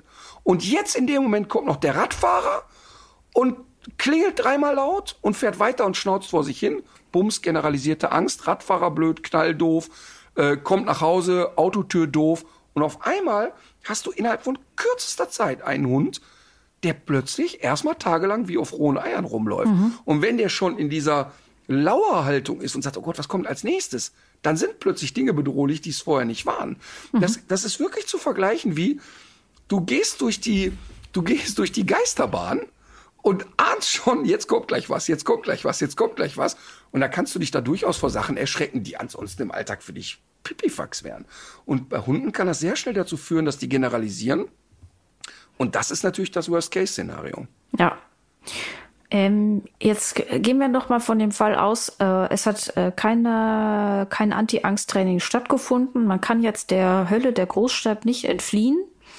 Und ähm, dazu gibt es ja einen Tipp, der immer wieder für Diskussionen sorgt. Ja, eine Sekunde noch. Ich habe noch Ja. kurz einen Gedanken, bevor du, bevor du wieder zu deinen eigenen Leidenschaften Eierlikör kommst. Ähm, ich, ich kann das, ich habe das, glaube ich, auch beim letzten Mal erzählt. Ich will es aber hier trotzdem noch mal gerne erzählen. Ich hatte vor vielen Jahren ein Pärchen im Training mit zwei Bearded Collies. Und der Bearded Collie ist eine Rasse, ähm, also diese Hunde sind wirklich sehr sensibel und die neigen schnell zu Angstentwicklungen. Und ähm, ganz klassisch, dass die Bearded Collie Leute mir nahezu alle berichten, morgens der erste Kot sehr fest, der Hund hat in Ruhe geschlafen, alles gut. Und der Kot am Nachmittag ist schon so leicht breich, weil sie mit vielen Stressoren über den Tag nicht so richtig gut klarkommen. Und ich hatte also auf jeden Fall ein Pärchen im Training. Zwei, zwei sehr nette Bearded Collies, super, super süße Hunde und ganz, ganz toll. Aber eben auch echt nicht sattelfest, auch bei vielen anderen Sachen. Aber Silvester echt gar nichts. Also der erste Böller kommt, egal wann, und dann geht eine Woche null. Und die sind jahrelang, weil wir das auch besprochen haben, weil ich gesagt habe, hey, bei euch, wir kriegen hin, dass die jetzt nicht kopflos sind, die rennen also jetzt nicht mehr weg, die bleiben in eurer Nähe, aber wir kriegen eigentlich die nicht runtergedreht. Und die sind jahrelang, und ich habe das wirklich geliebt, haben die sich so ein, was weiß ich, acht oder zehn Personen Reisebus gemietet und sind mit Freunden über die Autobahn gefahren immer, haben sich dann um, was weiß ich, 19 Uhr getroffen und haben immer gelost, wer das Auto fahren muss und sind einfach bis drei Uhr nachts auf der A3 einfach immer hin und her gefahren. 100 Partybus. Kilometer hin, 100 zurück und haben da wirklich einen Partybus gemacht. Die Hunde lagen völlig cool mit da drin und äh, fanden das einfach nur witzig, dass da Frikadellen verabreicht wurden und die Leute sich betranken. Aber ähm, eben da, wo die da gefahren sind, eben, also die haben dann diese, diese, ähm, diese Gardinen zugemacht. Das heißt, die Hunde kriegten also auch keine Reize so im Sinne von Feuerwerk und Geböller war da auch nicht. Und das war für die schon immer dann so ein liebgewonnenes Ritual für alle Beteiligten. Fand ich immer ganz süß und Ja. fand ich auch eine gute Idee. Also fand ich von denen auch einfach eine gute Idee. Ah, total.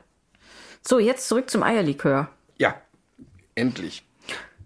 Also ich finde grundsätzlich, warum, wieso, weshalb, ähm, das musst du gleich noch mal sagen. Aber generell ist das natürlich etwas, was jetzt auch auf Erfahrungswerten basiert und ähm, was jetzt auch nicht irgendwie als tierärztlicher oder pseudotierärztlicher Ratschlag von unserer Seite ähm, falsch verstanden werden soll.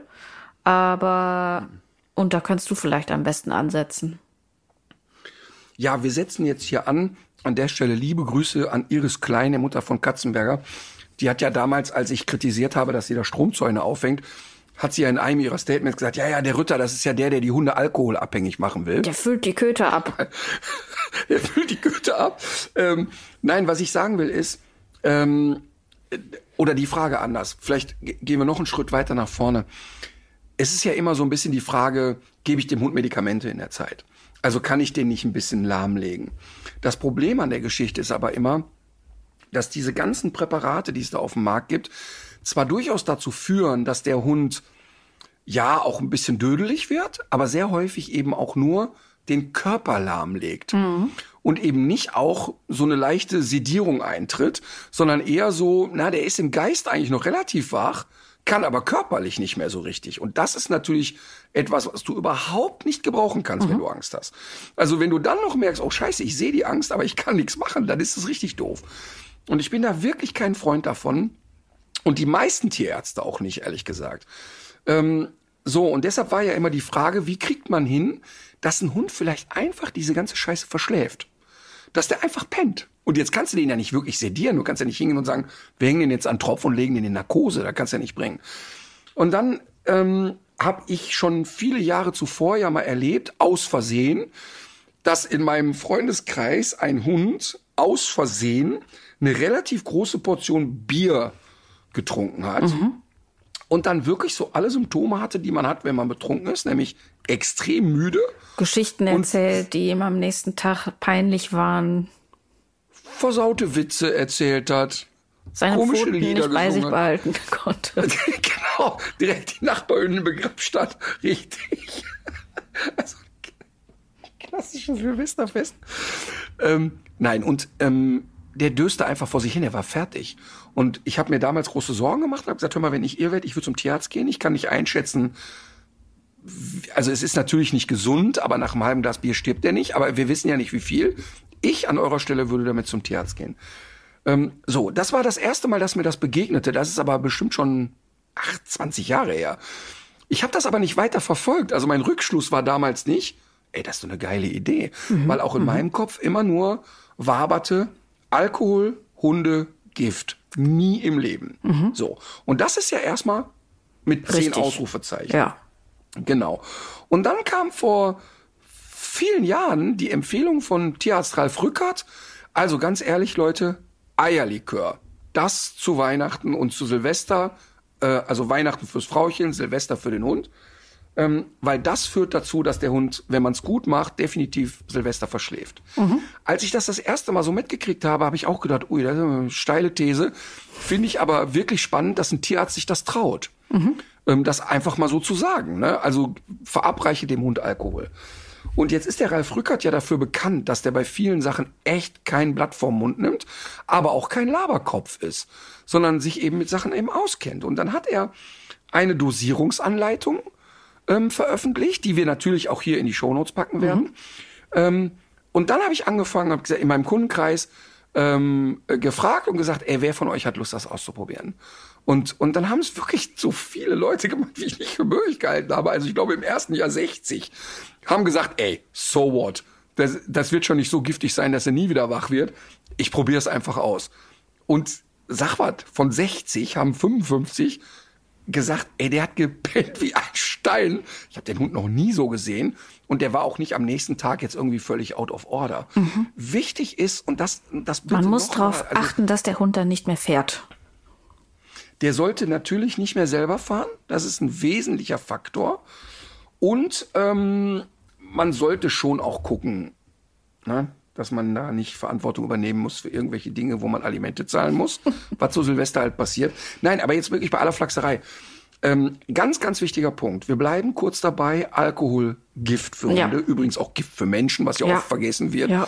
Ähm, und selbstverständlich ist hier nicht der Ratschlag, also du hast einen ängstlichen Hund und deshalb kriegt er jetzt regelmäßig Alkohol.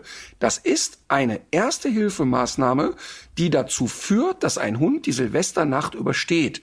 Nicht mehr und nicht weniger. Es hat keinen Trainingshintergrund, es hat keinen nachhaltigen Effekt. Es führt nicht dazu, dass dein Hund alkoholabhängig ist. Und warum der Eierlikör ist natürlich klar. Es ist süß, es ist leicht, dem Hund das zu verabreichen. Ähm, aber es darf eben auch nicht überdosiert werden. Und das ist natürlich super wichtig. Es geht nicht darum, dass der Hund jetzt einen halben Liter Eierlikör säuft. Und ähm, Ralf Rückert hat ja da eine, finde ich, eine sehr klare mhm. Dosierungsanleitung und dass man eben in kleinen Portionen über mehrere Stunden dem Hund etwas in winzigen Dosen verabreicht, so dass quasi auch ein Pegel entsteht und nicht, dass der jetzt irgendwie um 22 Uhr die halbe Pulle kriegt. Und ich kann dir wirklich sagen, jedes Jahr Silvester, und das wird auch jetzt wieder passieren, ich werde mindestens 500 Beschimpfungen per Mail kriegen, mindestens 500, aber wirklich härteste Anfeindungen, wie man jetzt so beknackt sein kann, ihr Alkohol zu empfehlen. Mhm. Ich kann dir aber eins sagen, am ersten ersten nachmittags erreichen mich, letztes Jahr waren es fast 3000 Leute, die geschrieben haben. Und 3000 ist ja wirklich eine Zahl, die, also ich sag mal, bei den Hörerzahlen, die wir haben, ja. ist das ja erstmal gar nicht darstellbar. 3000 Nachrichten. Aber weil ich das ja auch bei Social Media immer poste und dieser Tipp geht ja immer viral. Ja. Alle Zeitungen stürzen sich drauf. Also jetzt zwei Tage vor Silvester haben ja schon wieder Zeitungen geschrieben, Rütter empfiehlt Eierlikör. Ähm, also die, die zitieren das immer dann schon ja. alle. Und dadurch lesen das wahrscheinlich viele Millionen Menschen. Und wenn wir dann äh, in vierstelligem Zahlenbereich sind, wo Leute sagen, ey, mein Hund hat das erste Mal Silvester überstanden und durchgepennt, dann ist es das einfach wert. Mhm. Ja, und dann traust du dich das auch, obwohl es jetzt, äh, abgesehen von den anekdotischen Einzelerfahrungen, also es ist ja schon weit mehr, äh, jetzt noch irgendwie keine Studie gibt oder irgendwie so einen doppelten Boden, der Ende absichert. Ähm, ich, wir werden diesen Artikel aber auch nochmal komplett verlinken und nicht nur diese Dosierungsanleitung, weil auch in dem äh, kompletten Silvesterartikel von Ralf Rückert stehen noch viele andere spannende Sachen drin. Der wird ja auch immer äh, so auf diesen Eierlikör Teil reduziert, lohnt sich aber komplett zu lesen. Ja. Ja, total. Genau. Übrigens, weißt du, was ja auch so interessant ist? Menschen nehmen ja teilweise sehr selektiv wahr und manchmal auch Sachen wahr, die es gar nicht gab. Ne? Ja. Und das ist ja wirklich sehr, sehr interessant. Wir haben ja jetzt hier sehr deutlich betont, bitte achtet auf die Dosierung, es hat keinen Trainingseffekt und es ist nur eine Ersthilfemaßnahme. Und trotzdem schreiben mir dann Leute ernsthaft, äh, ja, wie können Sie da regelmäßig Alkohol empfehlen? Und also mhm. hören das dann einfach nicht mhm. mehr, weil die gewisse Dinge ähm, dann irgendwie getriggert werden. Und das ist echt spannend. Finde ich auch. Woher das so kommt und, und warum man dann wirklich gar nicht mehr bereit ist, das Ganze zu hören. Das, das ist spannend. Ja, ja, ich glaube, in, ich glaube auch in Ansätzen haben wir das ähm, wahrscheinlich alle, dass, dass man so, so eine reflexhafte Abwehrhaltung äh, einnimmt, wenn es um Themen gibt, geht, die einen emotional irgendwie anfassen. Aber das würde mich, also das interessiert mich auch immer mehr, weil das, also was eigentlich wirklich dahinter steckt, weil das, äh, glaube ich ja, das ist wird so eine der größeren Gefahren, die wir auch gesellschaftlich haben, neben der ganzen Ungerechtigkeit, dass so durch Desinformation und so Polarisierung von bestimmten gesellschaftlichen Diskussionen immer größere Gräben entstehen. Und das hört sich jetzt erstmal banal an und das Beispiel Eierlikör für Hunde ist vielleicht auch nur ein kleines, aber äh, das ist ein Muster, das sich durch ganz andere Debatten eben auch zieht. Ja, total. Und, und ich finde auch gut, dass du sagst, man ist ja auch selber nicht frei davon. Nee, nee. Also, auf keinen ne, Fall. Ne, es gibt ja, nee, es gibt bei, bei jedem und bei mir auch natürlich Dinge, die einen sofort so anfixen und man hm. direkt sagt, was soll das denn jetzt? Genau. Ähm, aber da, ja, aber trotzdem hat man dann ja auch durch ein bisschen Lebenserfahrung und auch durch ein bisschen Selbstreflexion gelernt, ja, selbst wenn man jetzt spontan direkt dagegen gebollert hat, sich dann doch noch mal damit auseinanderzusetzen ja. und und und das ist irgendwie so etwas, das sind dann so Diskussionen, ich merke auch, je älter ich werde, je weniger habe ich Lust, so mit Leuten zu diskutieren, die gar nicht diskutieren wollen. Das geht mir genau so. Loslassen wollen. Das geht mir genau so. Und äh, ich habe festgestellt in den letzten Monaten, äh, das geht auch. Man kann dann einfach gehen. Also ich lasse mich auf diese trollartigen Diskussionen mit so Scheinargumenten nicht mehr ein. Wenn man da einmal darauf hingewiesen hat und die Leute kommen nicht wieder zurück auf den Boden einer sachlichen Auseinandersetzung, dann gehe ich einfach. Das ist verschwendete Zeit. Dabei fällt mir aber auch unser Bullshit-Bingo-Spiel aus diesem Jahr ein. Das ist die perfekte Überleitung. Warte mal eben, bevor, warte, warte, warte, warte, ist ein wichtiges Thema für mich. Ja. Du sagst, ja, ich kann dann diese Kacke, die die dann erzählen und auch vor allen Dingen, wo es dann überhaupt nicht mehr um Fakten geht, sondern nur jemand sagt, ja, aber trotzdem, ähm, ja. ich will das aber so, ja, aber die Wissenschaft sagt aber, die Erde ist eine Kugel, ist keine Scheibe, ja, aber für mich nicht. Dann kann er ja nicht diskutieren. Aber schaffst du es denn dann, wenn du da weggehst, das auch abzustreifen? Bei mir fällt das mal, manchmal schwer. Mal so, mal so. Aber wenn zum Beispiel, wenn erkennbar ist, dass Leute so ganz gezielt bestimmte Scheinargumente benutzen, wie so ein Strohmann-Argument zum Beispiel, darüber habe ich hier ja schon des Öfteren mich verbreitet oder auch so diesen Whataboutism oder versuchen einen irgendwie persönlich anzugreifen, äh, das mache ich nicht mehr mit. Das ist einfach es ist wirklich verschwendete Zeit, weil du hast niemanden gegenüber, der bereit ist, etwas aufzunehmen oder der überhaupt noch die Offenheit hat, seine Meinung über irgendwas zu ändern. Und dann hat es einfach keinen Sinn. Und dann kannst du besser gehen, als dass sich diese Emotionalität wieder so hochkocht und du dich hinterher ärgerst oder meinst, du musst erstmal eine Zigarette rauchen, obwohl du gar nicht rauchst. Aber mir fällt das manchmal schwer, muss ich ehrlich gestehen. Ja, also jetzt nicht, wenn mich ja irgendwie ein Geisteskranker ja. bei Facebook äh, mich beschimpft, jetzt hat vor kurzem, da, das ist so, da kann ich gut abschneiden. Vor kurzem, da habe ich irgendwie, ich habe ein, ich war mit äh, mit Emma im Wald und und sie war ziemlich gut abrufbar mit, mit anderen Hunden. Ne?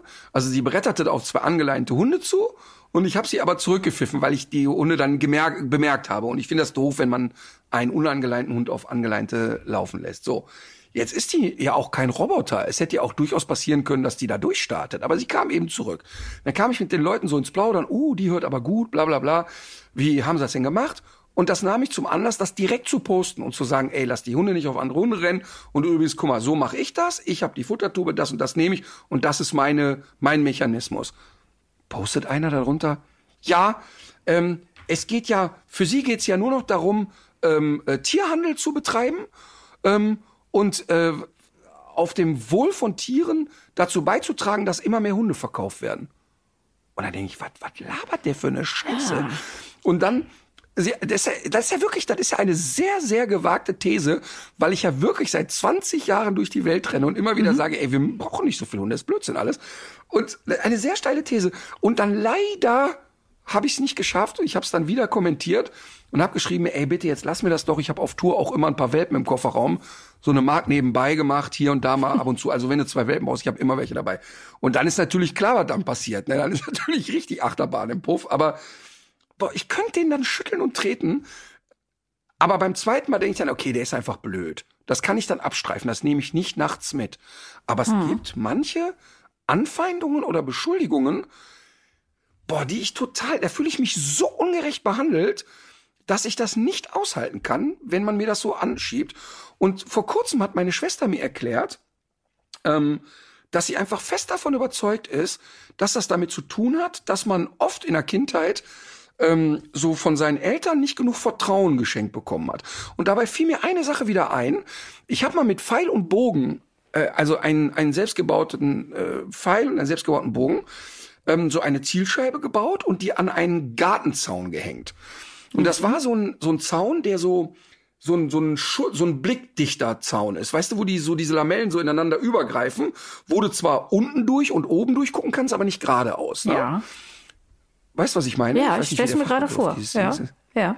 So, jetzt hing also meine Zielscheibe da und wir ballerten also mit drei Kumpels irgendwie da drauf und die Pfeile hatten Wumms. Ne? Also das war jetzt nicht so plöpp, sondern das rappelte schon ordentlich.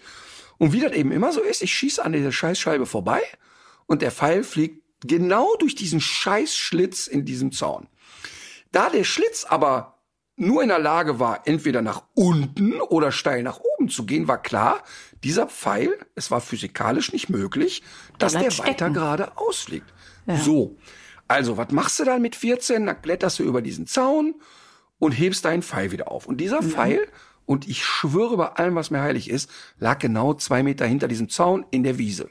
Mhm. Nahm also diesen Pfeil, wollte wieder raus und da packte mich schon eine sehr große Hand am.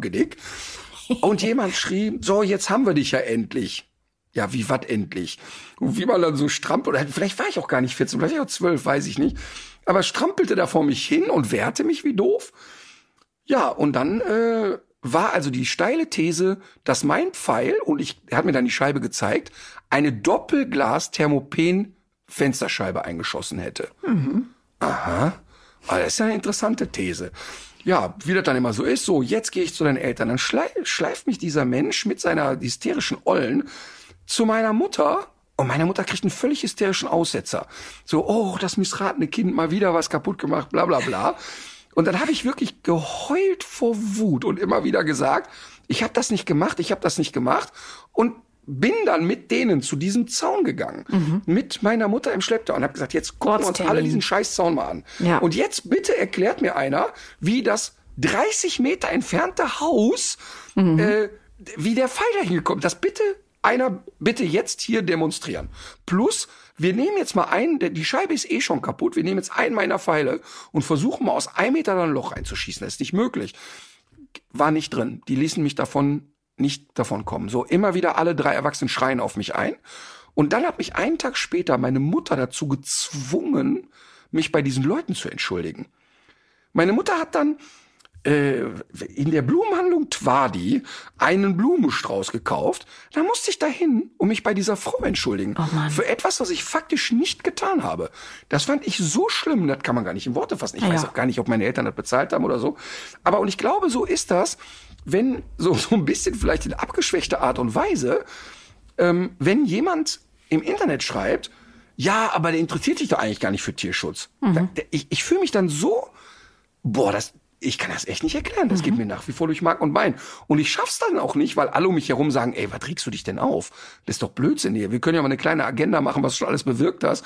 Die sollen dich doch am Arsch lecken. Aber irgendwie fühle ich mich so ungerecht behandelt dann. Das ist ein ganz komisches Gefühl. Ja, ja, das ist aber auch noch mal eine Stufe härter, wenn das solche persönlichen Anfeindungen sind.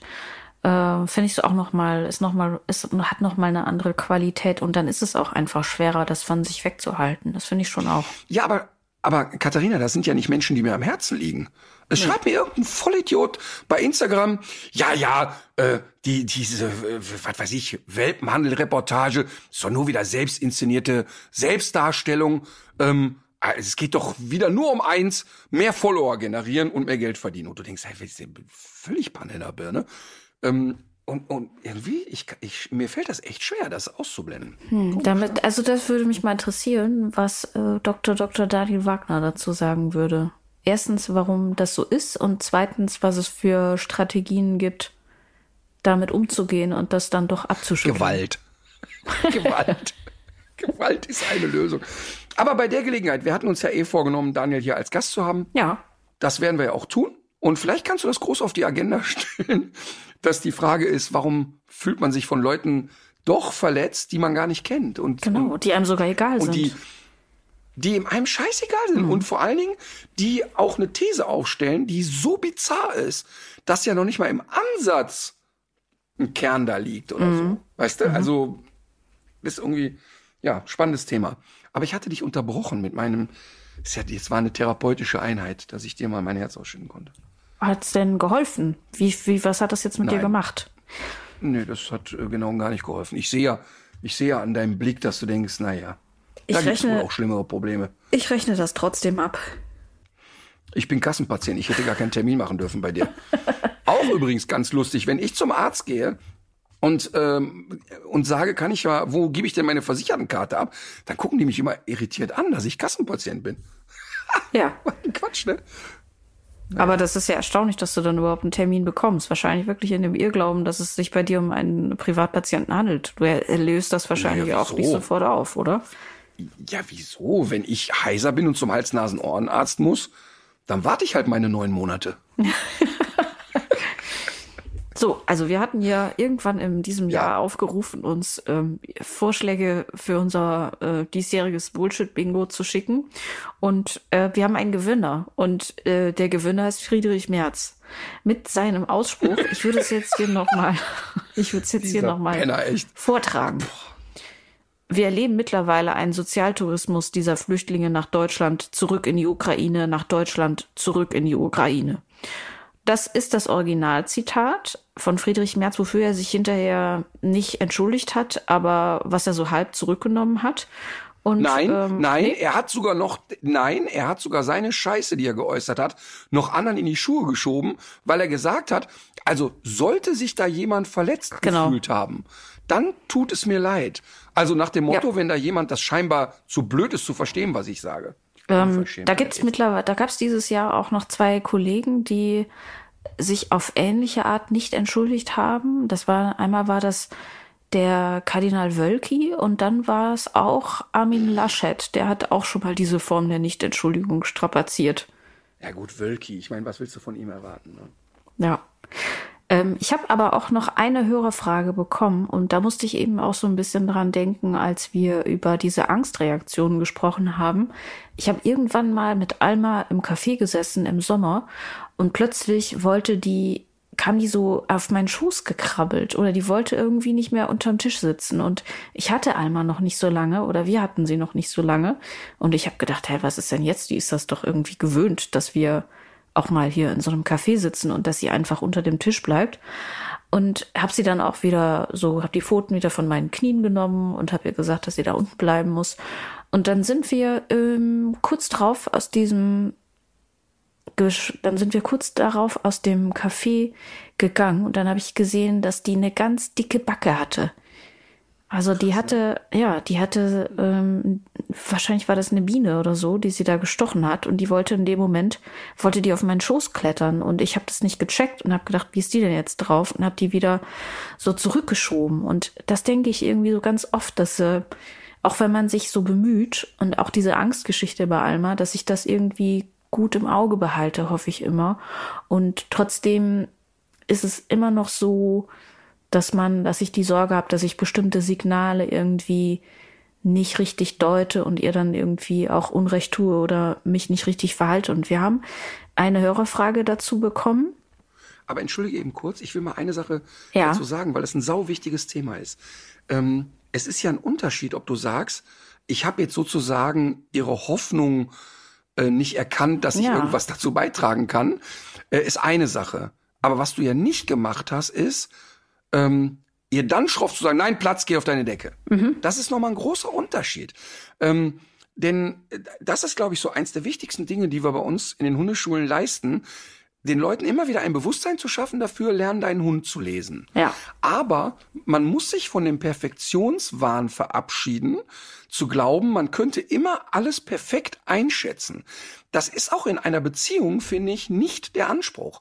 Ähm, das Grundkonzept muss nur so sein, dass man sich versteht. Und selbst wenn du mal eine Fehlentscheidung triffst ähm, und auch äh, irgendwie was falsch einschätzt, was mir 100% auch mit der Emma passiert, ähm, macht das nicht das Gesamtgefüge kaputt. Ga kaputt machst du es, wenn du dann auf sinnlose Scheiße bestehst.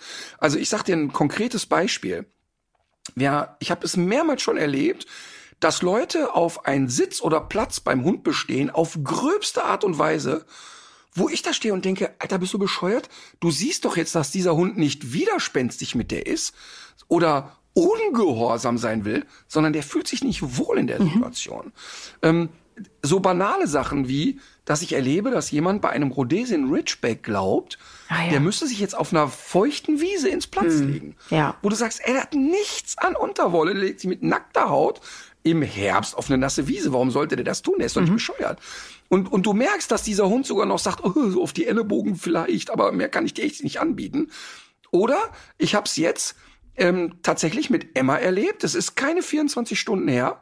Ich habe Emma auf die Kutte geschickt und da war noch so ein, so ein Hügepad drin. Die liegt ja lieber dann auf diesen weichen Dingern. Und dann habe ich so da, so da reingeschickt und sie tapelt so düpp, düpp, düpp, düpp, düpp dahin, bleibt kurz davor stehen, schnuffelt so kurz einmal, guckt mich fragend an und kringelt sich vor der Kutte rein, so auf dem Boden. Und ich habe sofort gesehen, irgendwas ist in diesem Ding, was die doof findet einfach. Ja, und dann sehe ich, er hat irgendwie, weiß ich nicht, paar Minuten vorher Luna da reingekotzt. Ah. Und, und da war noch so ein bisschen Kotzreste.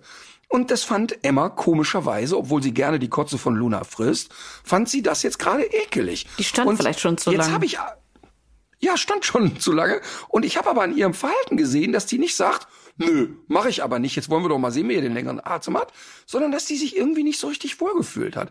Und deshalb habe ich wirklich gelernt im Laufe der Jahre auch immer einmal darüber nachzudenken, warte mal eben, führt die jetzt eine Diskussion, ist die pumpig, glaubt die, sie kann jetzt lieber die Welt erkunden, als sich mit mir zu beschäftigen. Und wenn du das hast, wenn das die Grundeinstellung im Zusammenleben ist, kannst du schon fast nichts mehr verkehrt machen. Mhm. Ich habe mich, also ich habe, ich habe mich noch so ein bisschen mit den Hörerfragen aus den letzten Monaten befasst, als ich mich jetzt auf diese Folge vorbereitet habe. Und da bin ich über eine Frage gestolpert. Da habe ich kurz überlegt, ob man die überhaupt mit reinnehmen sollte, weil für mich ist das so offensichtlich, dass äh, war die Frage, ob man eigentlich erst zur Hundeschule gehen sollte, wenn schon Probleme da sind. Und das, was du jetzt gerade gesagt hast, ist ja eigentlich auch schon die Antwort. Für jeden, der seinen Hund gut verstehen will und der ihn auch richtig lesen können will, ist das ja die Voraussetzung. Ja, und das ist ja genau das Argument, was ich immer anbringe für den Hundeführerschein. Na, also es macht ja wirklich keinen Sinn, äh, erstmal das Moped zu kaufen, drei Jahre damit rumzufahren, um dann zu merken, ah, ich leg mich immer in der Kurve auf die Fresse. Wäre wohl gut, wenn ich einen Führerschein mache. Ähm, das bedeutet, weil, weil das zeigt, dass bei manchen Menschen das Wort Schule so negativ assoziiert mhm. ist, dass die für sich sagen, nee, ich brauche das nicht. Und auch im neuen Programm spielen wir ja sogar mit dem Klischee, denn im, im zweiten Teil haben wir wieder ein Intro und da sagt der Sprecher, wir sind hier in dem Ort, ähm, wo niemand eine Hundeschule braucht, wo selbst der Hundeprofi überflüssig ist. Also mit dem Klischee spielen wir ja. Aber, aber letztlich ist es ja so, eine Hundeschule kann ja im Idealfall totalen Spaß für alle Beteiligten machen. Wir haben wirklich, also inzwischen würde ich sagen, 50 Prozent der Hunde, die bei uns in die Schulen kommen, da gibt's nicht das geringste Problem, sondern die kommen, weil es einfach Spaß macht, dem Hund Sachen beizubringen, äh, selber immer wieder zu checken, ach, guck mal, so geht das und das habe ich jetzt erkannt und ähm, wir, wir bieten ja so Sachen an wie Social Walk, da gehen die Leute in Gruppen spazieren und da erklärt der Trainer dann, ey, guck mal, das ist ein Spiel, das lassen wir laufen. Guck mal, achte darauf, der da hinten hat schon die Fährte, nicht, dass alle hinterherbrettern und so weiter. Also immer wieder Körpersprache, Kommunikation. Äh, viele unserer Hundeschulen bieten Ferien mit Hund an, wo die gemeinsam mit fünf, sechs, sieben Leuten in Urlaub fahren. Tagsüber wird ein bisschen trainiert, abends wird ein bisschen Spaß gehabt. Das ist ja auch ein bisschen Begegnungsstätte und das hat nicht damit zu tun, dass alle Leute, die in eine Hundeschule gehen, sofort ein, ein, ein Krisenthema haben. Deshalb muss ich immer lachen, wenn die Journalisten, viele sagen ja zu mir, ja, aber äh, Herr Rütter, Sie setzen sich dauernd für einen Hundeführerschein ein. Sie sagen dauernd, ja, mit dem Weltmangel muss aufhören. Sie schaufeln sich doch das eine Grab. Wenn die Leute keine Probleme mehr haben, dann kommt doch keiner mehr. Die haben überhaupt nicht verstanden, was mein Beruf ist. Und deshalb, also, ich glaube, dass es für die meisten Hunde ein großer Gewinn ist, wenn die Menschen in Hundeschulen gehen. Die Frage, die ich da noch hatte, hast du das eigentlich auch immer noch, also hast du mitunter noch, hast du manchmal ein schlechtes Gewissen Emma gegenüber? Und wenn ja, warum? Äh, also allgemein, dass das arme Tier mit mir zusammenleben muss, oder? Hm, ja, oder weiß inwiefern? ich, nee, ich, das, das nicht, aber so, keine Ahnung, aber, aber warum auch immer. Also kommt das noch vor, wenn auch nur punktuell? Sagen wir mal so, ich habe manchmal, wenn die so mal so zwei, drei Tage am Stück zu kurz gekommen ist, mhm. ähm, und ich weiß, jetzt hatte ich echt nicht die Kapazitäten, so wirklich ihre Bedürfnisse zu stillen, dann habe ich das schon. Ähm, jetzt ist es aber so, dadurch, dass die ja wirklich echt für ihre Verhältnisse genügsam ist. Also kleines Beispiel, ich habe heute Morgen um 4.30 Uhr den Moritz zum Flughafen gefahren und kam um 6 Uhr wieder zurück. Glaub mal ja nicht, dass die gehört hat, dass ich wieder reinkam. Also ich kam mit Schlüssel rein und ganz normal Schuhe ausziehen und die hat einfach laut vor sich hingeschnorchelt. und weißt du, also die ist natürlich jetzt auch schon in so einer Altersphase, wo die, wenn die mal drei Tage nicht Vollgas kriegt, auch keine Sinnkrise mehr kriegt. Aber trotzdem Trotzdem weiß ich ja, dass sie Bedürfnisse hat. Also das habe ich dann manchmal. Aber bei mir geht's eigentlich viel weiter, weil ich mir immer mehr im Laufe meines Lebens die Frage stelle, auch durch die Diskussion äh, mal mit Bernd Hackel oder mit anderen Tierexperten, auch immer wieder die Frage stelle, haben wir überhaupt das Recht, ein Tier zu halten? Mhm. Und ähm, das, das finde ich, ist die viel größere Frage.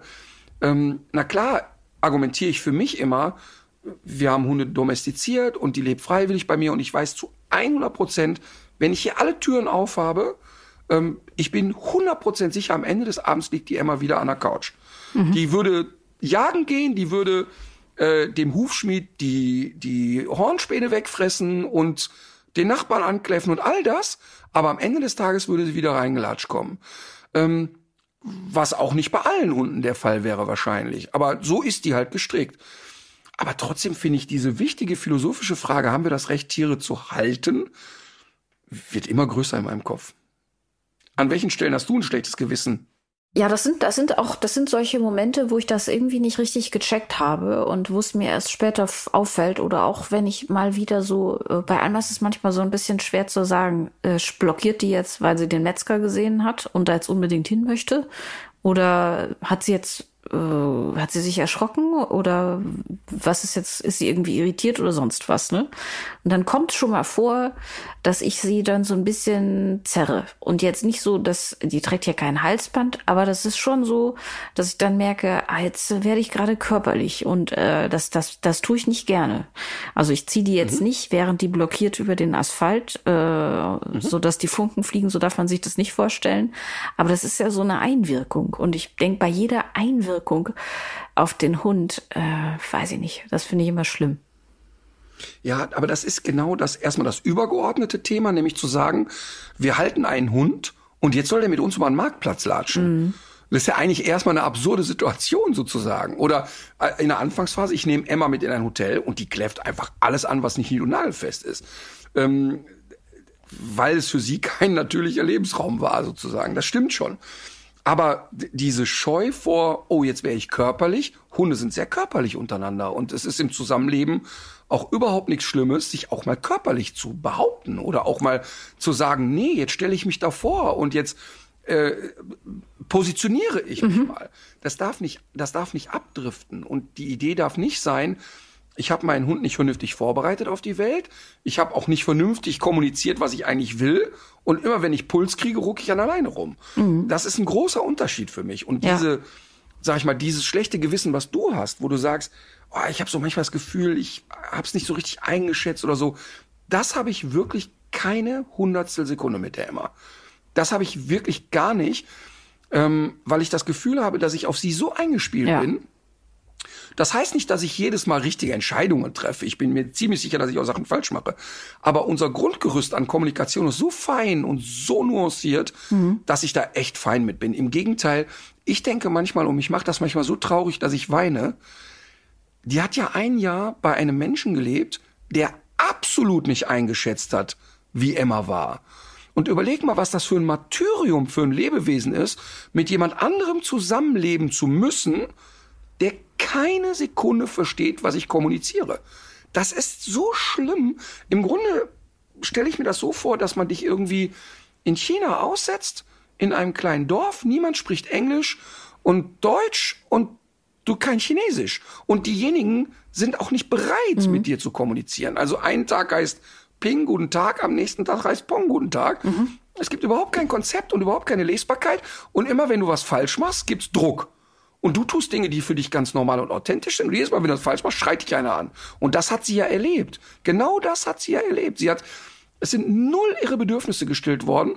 Und logischerweise hat die dann mit sechs Monaten das halbe Haus zerstört. Und dann gab's eben aber richtig Feuer. Und, und das tut mir manchmal für diesen Hund so leid im Nachgang, dass ich auch manchmal vor dir stehe und sage, jetzt sei gefälligst dankbar, du Bestie, dass du bei mir gelandet bist. das, das ist immer mein Drohszenario. Ich kann dich auch wieder zurückbringen. Ich weiß, wo du gewohnt hast. So, haben wir noch Bock auf ein Rasseporträt? Eigentlich kann das äh, Jahr doch kaum ohne zu Ende gehen, oder? Jetzt sind wir schon bei einer Stunde 28 Minuten. Haben wir noch ja, so viel komm, Zeit? Es ist ja, es ist ja äh, unser, unser Silvester-Special. Übrigens, weißt du noch, wie diese Folge heißen wird?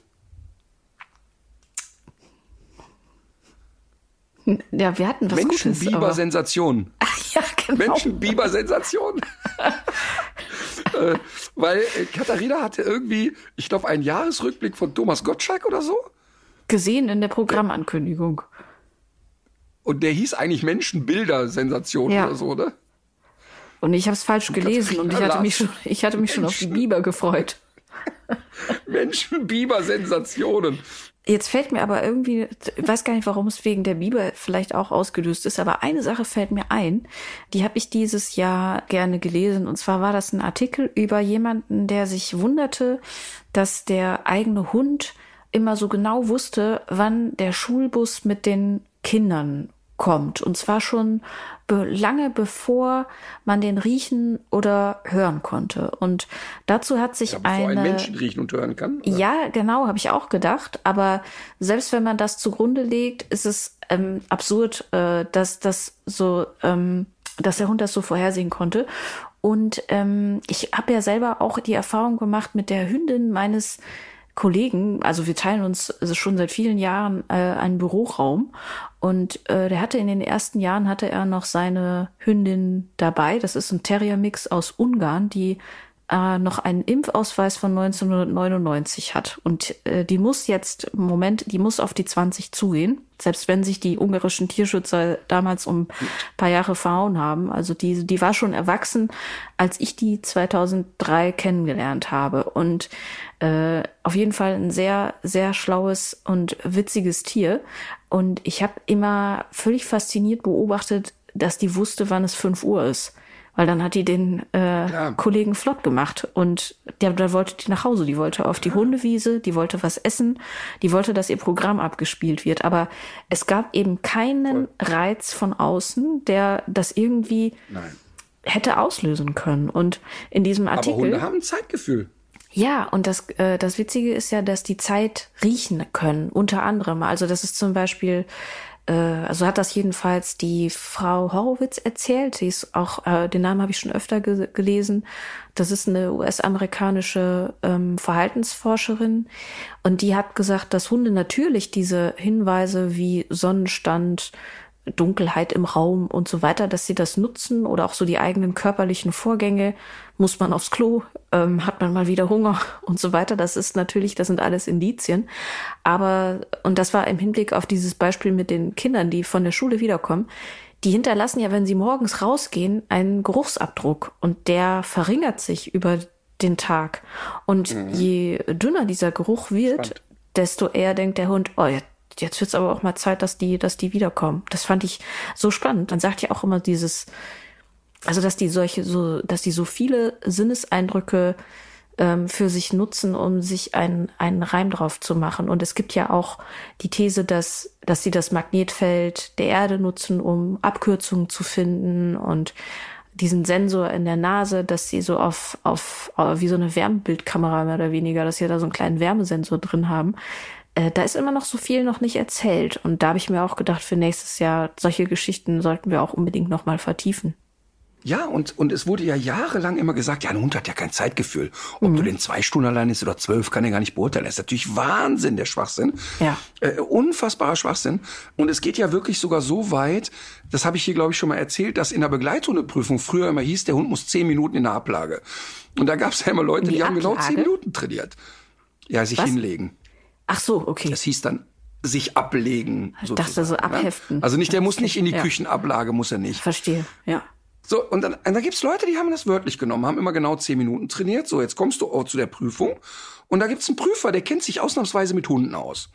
Und dann sieht der so nach zwei Minuten, ey, der Hund liegt so sattelfest, das müssen wir nicht zehn Minuten aushalten. Ruf ihn mal ab, es geht weiter. So, jetzt rufst du den Hund und der, du siehst, wie der da liegt. Äh, das Wort hier kenne ich, aber äh, hab da mal auf die Uhr geguckt und so ganz zögerlich nur aufsteht, so nach dem Motto, meint ihr das ernst? Und plötzlich der Prüfer mhm. sagt, ja, der kommt aber nicht sehr freudig. So nach dem Motto, also, weißt du, der hat sein Ritual da abgespult und hat nicht, und im Umkehrschluss habe ich schon erlebt, dass Hunde, die, plötzlich fängt der Prüfer an, sich zu verquatschen. Die zehn Minuten sind um und bei 10.30 merkst du, wie der Hund schon, äh, Leute, nur zur Info, also eigentlich machen wir doch jetzt das und das. Und das ist wirklich crazy, so wie auch Hunde, wo der Mensch immer um 14 Uhr nach Hause kommt, dann um 13.50 schon an der Tür rumschlawenzelt. Also ganz definitiv Zeitgefühl und äh, finde ich spannend, welche Parameter sie da nutzen. Ähm, aber sie werden Parameter haben. Ja. So, komm, quäl mich mit dem Rasseporträt. Das Ursprungsland Nummer. ist Großbritannien. Die Standardnummer 122. Die 122 ist direkt anzusiedeln im Bereich der 120. Ungefähr. Da. Oh Mann, ich der Rüde. Diese. Können wir das nicht, können wir nicht im nächsten denn? Jahr sagen, wir lassen das jetzt mal sein mit dem scheiß Rasseporträt? Auf keinen Fall. Ich fühle mich immer Fall. so, so vorgeführt. Aber das hier ist jetzt ich echt ein Geschenk. inzwischen. Ja, ja klar. Das ist, du bist eine Natter, ehrlich. Der das Rüde ist erreicht wirklich sechs. so schlimm, was du machst. Das ja. ist so eine Natter. Dieses, also, also diese Klassenarbeit ist jetzt wirklich einfach. Also wir, also da, ne, ne. Und da setzt sie auch genau da die Brille auf. Das darf doch nicht wahr sein. So, der Rüde erreicht eine Widerristhöhe von 56 bis 57 Zentimetern, die Hündin 54 bis 56. Deutlich weniger Spielraum als bei anderen äh, Hunderassen fällt mir gerade auf. Es handelt sich um einen Apportierhund der FCI-Gruppe 8, der Apportierhunde, Retriever, Retriever, Retriever, Retriever, Retriever. Kann ich so nicht gelten lassen. Ah, müsste okay. ein bisschen, wenn, müsste ein bisschen genauer sein. Also, da du gesagt hast, es ist einfach, hätte ich eine Tendenz. Aber da du ja Sadistin bist, das dürfen wir nicht sag vergessen. ich mal, ein Flatcoated hatten wir auch schon. Labrador wäre jetzt echt zu profan, so ein Geschenk machst du mir nicht, Silvester. Doch. Deshalb sage Herzlichen ich, Glückwunsch, Merry Christmas. Ein Nova Scotia Duck Tolling. Ach, den hatten wir ja auch schon. Nee, du hast recht, es ist der Labrador. Labrador? Ja. Ernsthaft? Mhm. Sag mal, was ist. Guck mal, das mal, ging doch flott. Milde in dein. Ja, das habe ich doch gesagt, Gott ich doch. Zu Heiligabend milde walten lassen? Ich bin ja Druide, deswegen. Nein. Also, der Labrador Retriever verfügt über den sogenannten Will to Please, den angeborenen Willen, dem Menschen zu gefallen. Deshalb setzen sie in der Regel alles daran, ihre Halter zu erfreuen und zufriedenzustellen. Der Halter sollte im Gegenzug den Bedürfnissen dieser liebenswerten Rasse entgegenkommen die Persönlichkeit des Labrador Retrievers. Anhänglichkeit und ein fröhliches Wesen erobern die Herzen jedes Hundefreundes und diesbezüglich hat der Labrador Retriever eine ganze Menge zu bieten. Er ist aktiv und arbeitsfreudig, seine Kooperationsbereitschaft und Leichtführigkeit endet bei der Leberwurst, gestalten die Arbeit mit dem Vierbeiner überaus angenehm. Vorlieben, Erziehung und Pflege des Labrador Retrievers. Auch wenn der Hund über ein hohes Maß an Vielfältigkeit verfügt, so sind es doch die Apportierfreude und die jagdlichen Fähigkeiten, die weltweit Hundefreunde begeistern. Ähm, sie brillieren auf Field Trials und erweisen sich als routinierte Partner des Jägers. Das, die laden wahrscheinlich auch schon mal das Gewehr nach und fahren den Jeep vor, so klingt das jedenfalls. Das Apportieren von erlegtem Feder- und Wasserwild zählt zu ihren Lieblingsaufgaben. Arbeitswille, Standruhe und Ausdauer gehören zu den markantesten Merkmalen der Rasse. Ich glaube, das habe ich auch. Ich glaube, ich habe auch Standruhe. Wer sich nicht dazu berufen fühlt, seinen Hund jagdlich zu führen, findet in der Dummyarbeit eine Alternative. In England wird der Labrador Retriever heutzutage überwiegend für Arbeiten nach dem Schuss eingesetzt. In Deutschland übernimmt er oft auch die Arbeit vor dem Schuss. Und siehste, der lädt tatsächlich die Waffe nach und fährt den Jeep vor. Und er freut sich als Familienhund großer Beliebtheit. Die Erziehung des Labrador Retrievers gilt als relativ unproblematisch. Auf eine konsequente Erziehung ohne übertriebene Härte sollte allerdings Wert gelegt werden. Familienanschluss und sehr viel Bewegung sind ein Muss, wenn sich der pflegeleichter Retriever wohlfühlen soll. Wie er aussieht, dürfte jedem Hörer und jeder Hörerin klar sein, es gibt diese drei Farbvarianten Schwarz, Gelb und Braun. Der Süden Neufundlands ist die Heimat des Labrador Retrievers. Labrador, die gleichnamige Halbinsel Kanadas, hat nichts mit der Namensgebung zu tun. Die Vorfahren des Labrador Retrievers sind unter den sogenannten St. John's Hunden zu suchen. Die Rasse ist das Ergebnis einer mehrere Jahrhunderte währenden Selektion von Arbeitshunden, die den Menschen bei der Jagd und bei der Verrichtung der täglichen Arbeit zur Seite standen. Dem Labrador Retriever oblag traditionell der jagdliche Einsatz und so weiter und so fort. Wasservögel gebracht, daran hat sich ja bis heute nichts geändert. Ähm, es gibt bei diesen Farbvarianten äh, eine interessante Entdeckung, die noch gar nicht so alt ist, nämlich dass sich da äh, einige Krankheiten häufen und dass die Lebenserwartung mit 10,7 Jahren fast anderthalb Jahre kürzer ist als bei den andersfarbigen Rassegenossen. Und natürlich hat der Labrador Retriever wie alle Rassehunde auch so spezifische Erbkrankheiten, mit denen er zu kämpfen hat. Das sind Ohrenentzündungen zum Beispiel. Ähm, das ist aber auch wiederum beim, bei der braunen äh, bei dem braunen Farbschlag sind Ohrenentzündungen sehr häufig. Bei den äh, anderen Farbvarianten sind das solche Sachen wie HD, aber auch bestimmte Augenkrankheiten. Also es gibt durchaus eine Liste von genetischen Vorbelastungen auch für den Labrador Retriever. Aber das fand ich interessant, um das äh, kurz abzuschließen, dass man bei den Braunen, die ich persönlich auch immer ganz schön fand, dass man da doch diese auffällige Verkürzung hat und auch ähm, dass, dass man daran ja eigentlich auch sieht, das war so eine Kritik auch auf unsere, auf unser letztes Rasseporträt. Da gab es zwei sehr kritische Rückmeldungen, als du dich über den, den Hooverwart ausgelassen hast, wie es denn sein könne, dass bestimmte Farbschläge mit bestimmten Verhaltensweisen assoziiert sind. Und das war, sei ja uh. das, das sei ja das große, äh, also daran würde man ja deine ganze Inkompetenz erkennen, äh, jetzt mal so sinngemäß weitergegeben. Das ist interessant, wenn ist immer interessant, wenn, wenn die Leute durch, durch Wissen überrollt werden und dann mit Laiengeplapper nachlegen, dass sie sich gut auskennen. Und ähm, das, das sind zum Beispiel Zuschriften, die kann ich sehr gut. Die, die triggern ja. mich nicht. Ähm, ja, aber es ist ja, ich äh, finde, der braune, der braune Labrador zeigt ja wirklich ganz gut, woran es liegt. Also äh, das ist ja äh, offenbar so, dass um so einen schokofarbenen Labrador zu bekommen, müssen beide Eltern das Gen für diese Farbe in sich tragen. Und wenn diese Farbe eben erwünscht ist, dann kann es eben dazu äh, kommen, dass ähm, eben nur Hunde bestimmter Zuchtlinien miteinander verpaart werden. Das kann bedeuten, dass eine genetische Verarmung stattfindet und Natürlich. bestimmte genetische Fehler eben auch nicht so gut ausgeglichen werden können, wie das ja bei einer gesunden bunten Zusammenstellung ja. sozusagen wäre. Also du hast jetzt wahnsinnig viel äh, über den Labrador erzählt, ähm, was erstmal gut ist, aber es gibt viel auch aufzuräumen dazu. Mhm. Ähm, denn erstmal, man könnte ja jetzt da einen Deckel drauf machen und sagen, ja klar, okay, es ist eine Rasse, die neigt zu HD und ED, also Hüftgelenks- und Ellbogendysplasie und manchmal ein bisschen Augenkrankheit und so weiter. Ähm, kann man ja, und ansonsten einfach nette Familienhunde, viel Spaß dabei. Jetzt müssen wir aber zwei ganz dicke Sachen mal unterscheiden.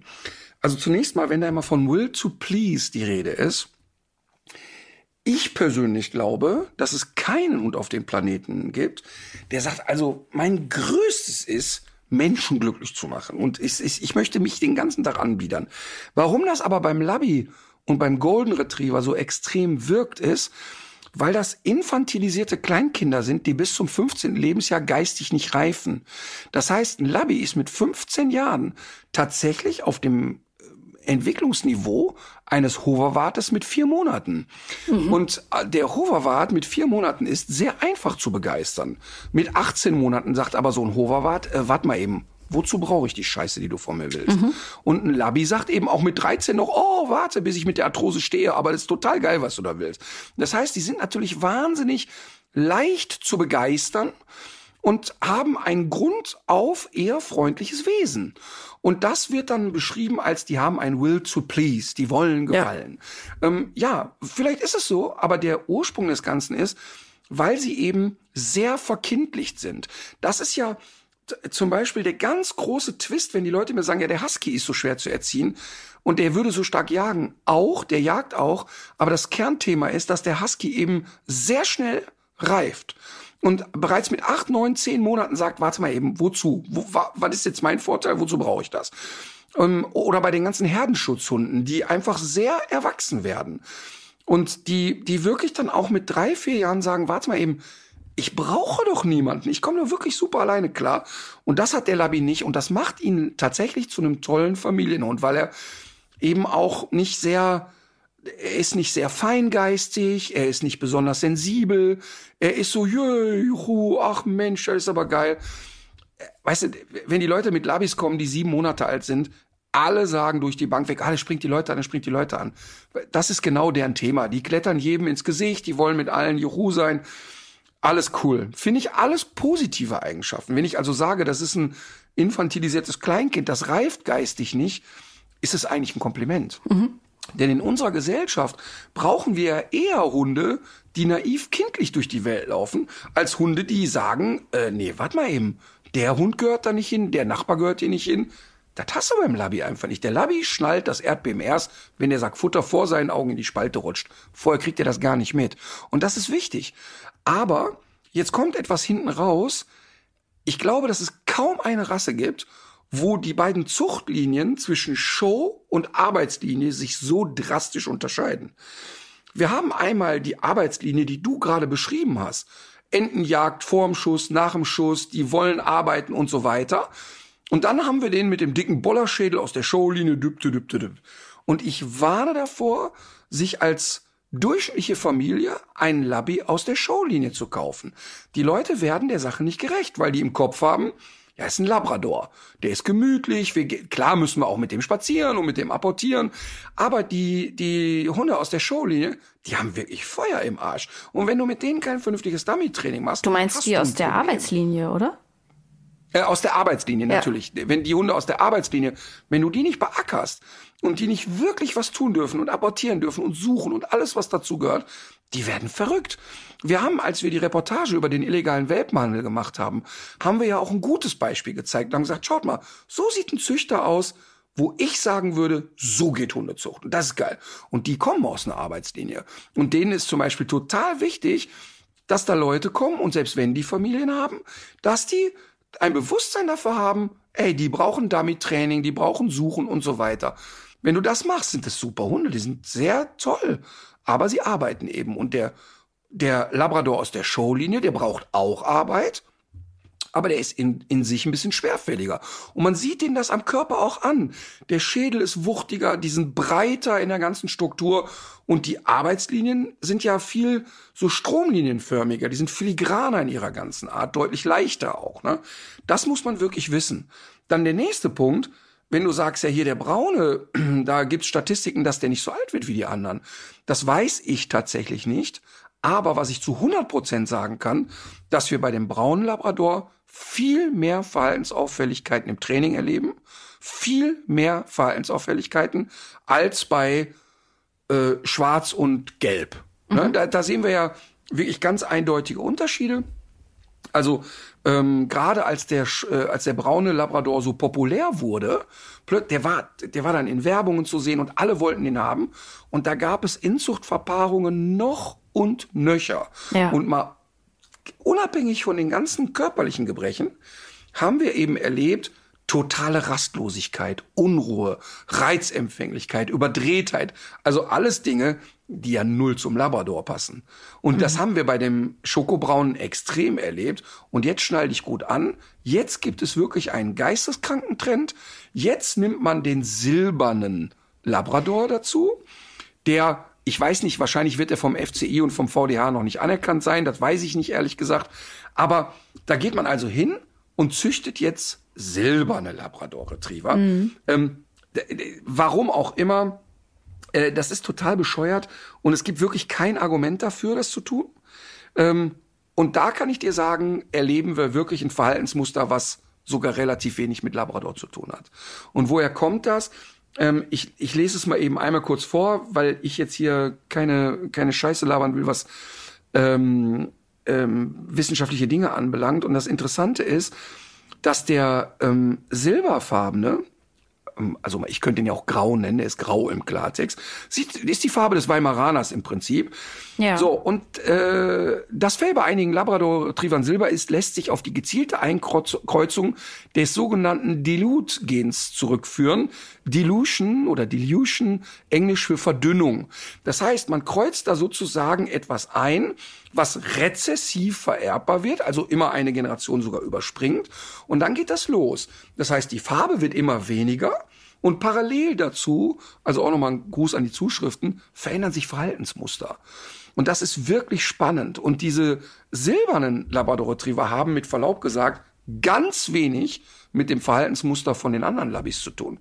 Mhm. Und natürlich wird dann auch sehr häufig der Weimaraner reingekreuzt, wo du dir richtig an die Birne packst. Also ein Hund, der sehr scharf sein kann, der sehr grob ist, der der wirklich also sich die Ärmel schnell hochkrempelt, sehr wachsam ist. Also alles Dinge, die du beim Labby gar nicht haben willst und die auch nie erwünscht und gefragt waren. Also da kann ich wirklich nur sagen, absolut Finger weg vom silbernen Labrador und das auf gar keinen Fall unterstützen. Das geht voll in die Hose, bin ich mir sicher. Mhm.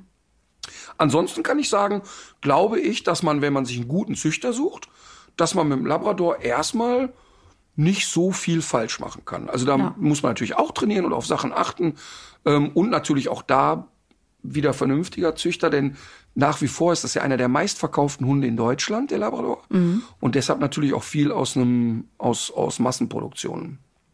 Ja, das ist aber spannend, was du sagst, weil äh, ich habe die sogar selber schon gesehen, die silbernen äh, Labradore, aber ich habe das jetzt hier bei der bei dem VDH Rasselexikon ist mir gar nicht aufgefallen, dass die das gar nicht mit aufgenommen ja, haben. Ich, ja, genau, weil ich ehrlich gesagt glaube, dass sie es nicht anerkennen. Äh, kann sein. Weil sie einfach im Moment sagen, der, der entspricht hier nicht dem Rassestandard, den nehmen wir mhm. erstmal nicht. Kann ähm, sein. Das ist ja dann häufig so bei neuen Züchtungen so ähm, wie beim Weller damals oder bei anderen Rassen. Das dauert ja dann immer ein bisschen, bis der FCI oder der VDH sagt, okay, das ist jetzt für uns eine anerkannte Rasse. Und ich hoffe, dass die Labrador-Züchter, weil die Labrador-Züchter, die ich kenne, die schlagen alle die Hände über den Kopf zusammen und sagen, ja. was ein Dünnpfiff. Also wirklich. Aber was du gerade, was du gerade auch noch gesagt hast über die dubiosen Quellen. Ich habe übrigens noch keine Rückmeldung bekommen von eBay. Äh, das hätte jetzt ja bislang eigentlich mal passieren können. Jo. Wir bleiben auf jeden Fall an der Sache dran. Ich habe auch schon den Hinweis bekommen, dass es jetzt bei TikTok irgendwie auch vermehrte Angebote gibt und dass es noch, noch weitere Plattformen gibt, die jetzt seit dieser, äh, seit den Änderungen der Geschäftsbedingungen bei eBay offenbar noch einen Boom erfahren haben. Also es gibt auch nächstes Jahr wieder einiges zu tun für uns. Das ist doch schön. Ich habe hm. ein richtig schönes Kochbuch geschenkt bekommen. Du das auch. ist mein Tipp. Was? Ich habe von meiner Tochter ein, ich habe von meiner Tochter ein Kochbuch äh, bekommen, veganes Kochbuch für Anfänger und Faule. Ach, guck mal. Wieso, wie soll ich denn das interpretieren? Ja, da bleibt ja nicht, nicht viel Interpretationsspielraum. äh, das heißt Vegan Japanese das ist irgendwie so ein äh, Wortspiel. Also es, es, geht ja, es geht um so japanische äh, Gerichte, die allerdings jetzt nicht eine reine Abwandlung von japanischen Klassikern sind, die dann nur eben ein bisschen anders schmecken, sondern ähm, das ist wirklich so originär japanisch. Also da sind zum Teil auch Gerichte drin, die sind nur japanisch inspiriert, aber es ist jetzt nicht so äh, wir machen das jetzt mal und lassen alles weg, was mit Fleisch und Eiern mhm. und, und, Milch zu tun hat oder mit Fisch natürlich auch ja. viel bei japanischem Essen, aber da sind, äh, das ist erstmal, ist das richtig schön illustriert, das ist auch gut geschrieben, so eine sehr unterhaltsame, leichte Art und die Bilder da drin, die machen richtig Bock, das alles nachzukochen. Ach geil. Geil. Hört sich gut an. Ich habe übrigens bei der Gelegenheit, ich habe wirklich ein sehr, sehr schön, also ich habe tatsächlich von meinen Kindern sehr, sehr schöne Weihnachtsgeschenke bekommen, ähm, weil die alle so mit, ähm, mit so, ich habe mir Gedanken gemacht zu tun hatten. Ne? Das fand ich sehr wirklich schön. total schön. Ja. Das, das machen die ja immer, aber dieses Jahr war es echt so auf die zwölf. Und dann war so die Bescherung schon dem Ende entgegen und da kam Moritz zu mir, nimmt mich in den Arm und sagt, Vater, weißt du, die irdischen Güter, davon gibt es schon viel zu viele. Und ich denk, weißt du, der, der, das Früchtchen einfach sich keine Gedanken gemacht, war zu voll Geschenke zu kaufen, weil ich auch total, also ich müsste darüber lachen. Und hält mir also eine Predigt, warum die irdischen Güter und, ne? Und da hab ich gedacht, das gibt's doch überhaupt nicht. Und dann hat er was ganz Süßes gemacht, was er letztes Jahr auch schon getan hat. Da hat er es aber anders verkauft. Da hat er, und da freue ich mich, weil dann die Saat so aufgeht, ähm, die Toni Kroos Stiftung, die macht immer einen äh, Giving Tuesday. Immer einen Dienstag im Jahr ähm, rufen Toni und Jesse Kroos zum Spenden auf und sagen, egal wie viel an dem Tag gespendet wird, wir verdoppeln den Betrag. Mhm. So für die Stiftung. Und da kamen, ich glaube, über 100.000 Euro zusammen. Und, und das war am 29.11., glaube ich. Und der Moritz, der alte Fuchs, hat gedacht, ich werde Folgendes machen. Ich werde 20 Euro an die Toni Groß Stiftung spenden. Und ähm, dann wird Toni ja nochmal 20 draufpacken. Und damit ähm, habe ich dem Papa ein schönes Weihnachtsgeschenk gemacht. Und das fand ich so süß. Und dann kriegst du ja, wenn du das bei der Großstiftung was äh, spendest, kriegst du halt so eine, so eine, so eine Urkunde, dann ist irgendwie Toni da drauf und bla bla bla. Und dann kannst du angeben lassen. Und dann stand da wirklich von Moritz für Martin. Fand ich total süß. schön ja. und äh, total gut ähm, erkannt, dass es ein äh, sinnvolles Geschenk ist. Fand ich ganz niedlich. Saat geht auf. Sehr schön. So, jetzt, ach so, du hast ja was empfohlen. Ich empfehle auch etwas. Und äh, möchte dabei auch ähm, ja, ist, wir haben ja Silvester, da kann ich ja zwei Sachen empfehlen. Und zwar möchte ich einmal wirklich nochmal dringend empfehlen, sich den Film Notting Hill anzuschauen. Es ist wirklich so eins der lustigsten und auch romantischsten Filme oder Dinge, die es gibt. Du kennst, kennst du das oder ist es dir zu profan? Ähm, nee, den, den habe ich tatsächlich auch ganz gerne geguckt, anders als diesen anderen schrecklichen Klassiker, den immer alle gucken an Weihnachten, der auch mit Hugh Grant ist, aber den, ja, das kann ich nicht aushalten. Weiß jetzt aber auch nicht mehr, wie der heißt. Ähm, ach, da spielt er den Premierminister und verliebt sich in seine Assistentin. Tatsächlich Liebe. Ja, furchtbar. Ey. Aber merkst du, was da nicht da in der Romantikszene, ne, kenne ich mich aus, das sage ich dir aber. Ja. du guckst nee, wahrscheinlich auch dieses Notting andere Hill Ding, ne? Drei Haselnüsse für, Asch Aschenbrödel. Ja klar. Ja. Na klar, ich gucke auch die Märchenbraut. Das Einzige, was wirklich nicht geht, da möchte ich in den Fernseher kotzen, sind die Sissy-Filme. Da habe ich noch nie ähm, geguckt, kenne ich nicht. Ja. doch, ich, ich musste das früher immer mit meiner Schwester gucken. Ja. Und äh, hier und da muss ich es auch mit den Töchtern gucken. Aber das ist echt Folter für mich. Aber ähm, was ich bei Notting Hill halt so schön finde, ich bin wirklich Romantiker, ne? Und ich mag, äh, es ist wirklich so, dass ich das mag, wenn, wenn es um so etwas geht. Aber was ich daran so toll finde, ist die Nebenfigur, also sein WG-Mitbewohner, das ist für mich das allerlustigste und größte. Er hat doch diesen schrulligen WG-Mitbewohner. Ja, ja. ähm, der, allein deshalb muss man Notting Hill geguckt haben. Und ich möchte einen zweiten Film empfehlen, der ja ein Weihnachtsfilm ist, aber den kann man das ganze Jahr gucken. Diesen Film gucke ich immer nachts alleine. Entweder Heiligabend, wenn alle schon schlafen, oder ersten Weihnachtstag. Und der Film heißt Ist das Leben nicht schön? Kennst du den? Nee ist von 1947 mit James Stewart in der Hauptrolle. Mhm. Eine total süße Geschichte. Er ist ein Buchhalter und wohnt in so einem Dörfchen oder Örtchen und ist da sehr anerkannt. Alle lieben den, das ist der zuverlässige Kerl. Und durch einen doofen Fehler verliert der 8000 Dollar Gehaltsgelder von Mitarbeitern. Und zu der Zeit waren halt 8000 Dollar wie heute, was weiß ich, 8 Millionen wahrscheinlich. Ähm, und bringt damit viele Familien in Bredouille, die ähm, die Miete nicht zahlen ja, können, ja. ihre Raten nicht zahlen können. Also ein Riesenproblem.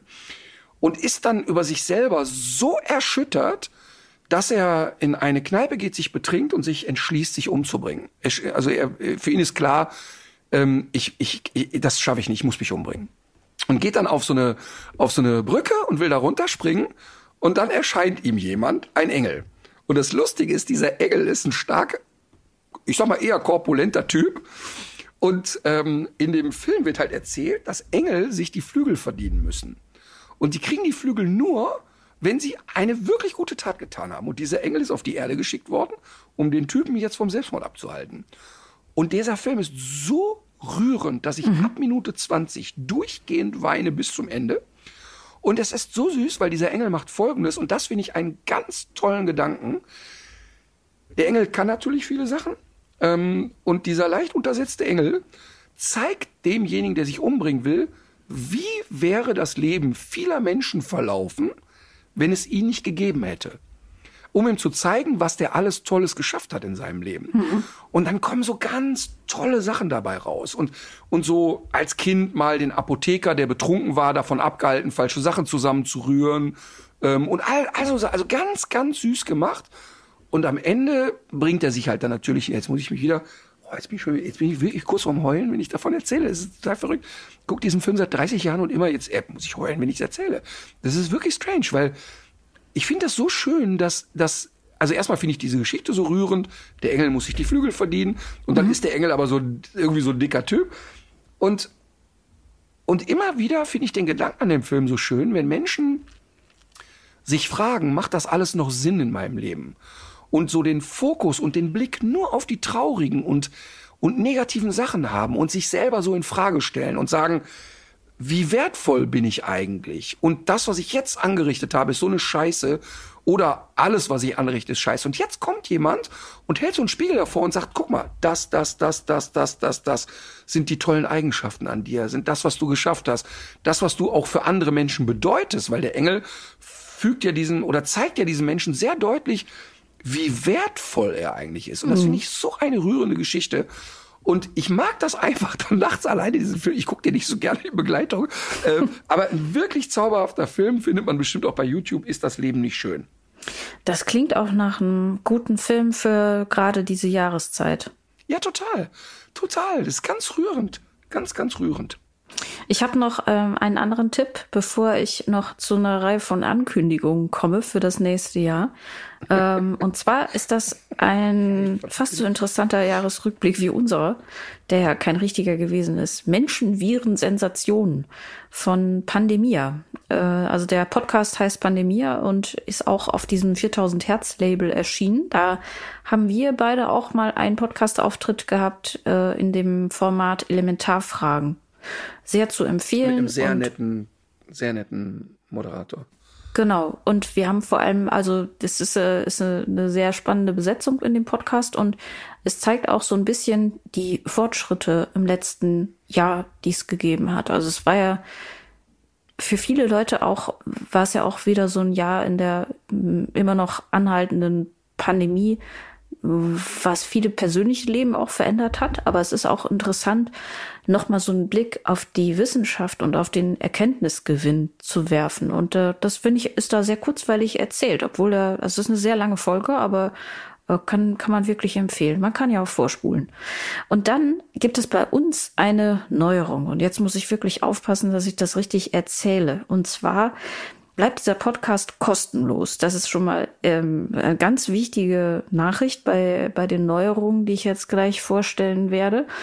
Ähm, der wird allerdings. Aber wir können, also damit wir hier keinen Scheiß labern, ne? Mhm. Das können wir nicht für die nächsten 100 Jahre garantieren, weil wir nicht ein, also ich kann nicht einschätzen, ob alle Portale gratis bleiben bei, bei Podcasts. Ne?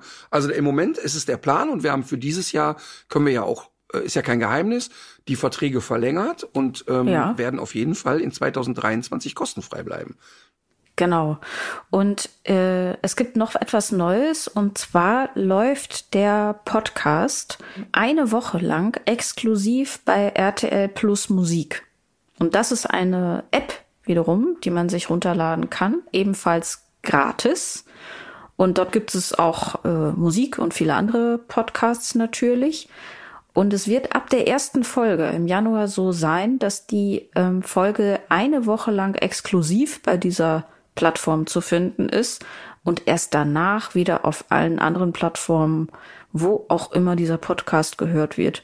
Aber Katharina, das heißt, ja. wenn man das hören will und man will immer aktuell hören, die erste Woche läuft das also exklusiv und ausschließlich bei der RTL Plus Music App, aber eine Woche Zeit verzögert, dann aber auch wieder bei Spotify und wo auch immer. Man ist quasi genau, in den anderen Portalen so hinkt man so ein bisschen hinterher, habe ich richtig verstanden. Mm, das hast okay. du völlig richtig verstanden und äh, dabei wichtig ist aber auch noch, dass diese RTL Plus Musik App auch gratis ist. Das heißt, man muss, wenn man aktuell hören möchte, nicht noch extra Geld dafür locker machen. Wir sind aber für jede Spende und, und Schwarzgeld zu haben. Wir hatten ja äh, bereits angekündigt, dass wir uns mit einer Dame, die aus der Schutzhundewelt kommt, zusammensetzen wollen äh, für yes. eine Podcast-Folge.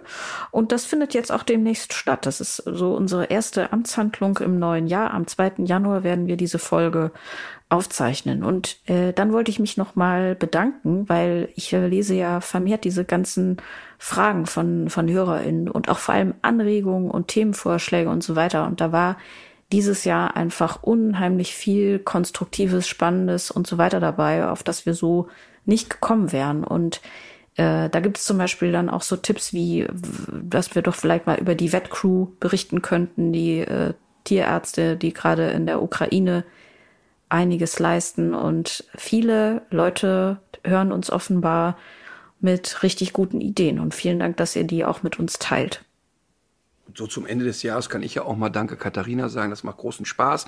Ähm, was ich nicht so leiden kann, ist, dass äh, ich so das Gefühl habe, dass deine Fan-Community immer größer wird. Egal wo ich hinkomme, werde ich auf dich angesprochen. Ich, ich relativiere das dann immer und sage, ihr müsstet die mal sehen, wenn das Mikro aus ist. Also das ist wirklich, also ich nenne es mal Allüren. Mal ja. vorsichtig formuliert.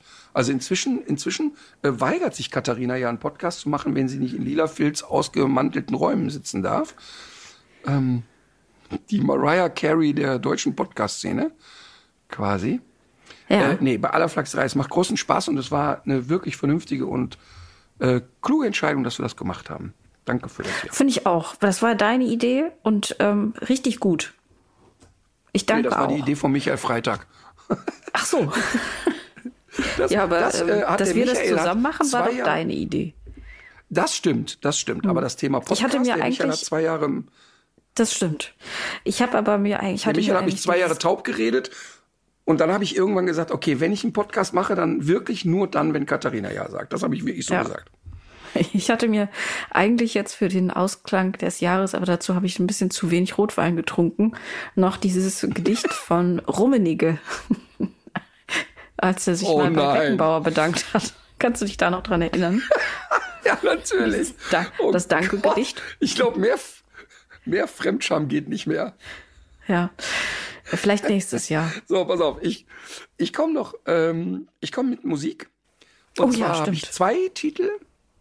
Zwei Titel. Einmal ist es von Klaus Lage. Faust auf Faust. Ähm, der, das war in, in einem Schimanski-Tatort tatsächlich Musik, ah. ähm, wo äh, unter anderem Renan Demirkan mitgespielt hat. Und boah, da, ich habe keine Ahnung, wie alt ich da war, aber ich fand die unglaublich gut. Ähm, also so echt tolle Rolle hat die da gespielt, tolle Schauspielerin, war wirklich unheimliche Wucht. Und ähm, ich mag den Inhalt dieses Liedes Faust auf Faust sehr, sehr gerne.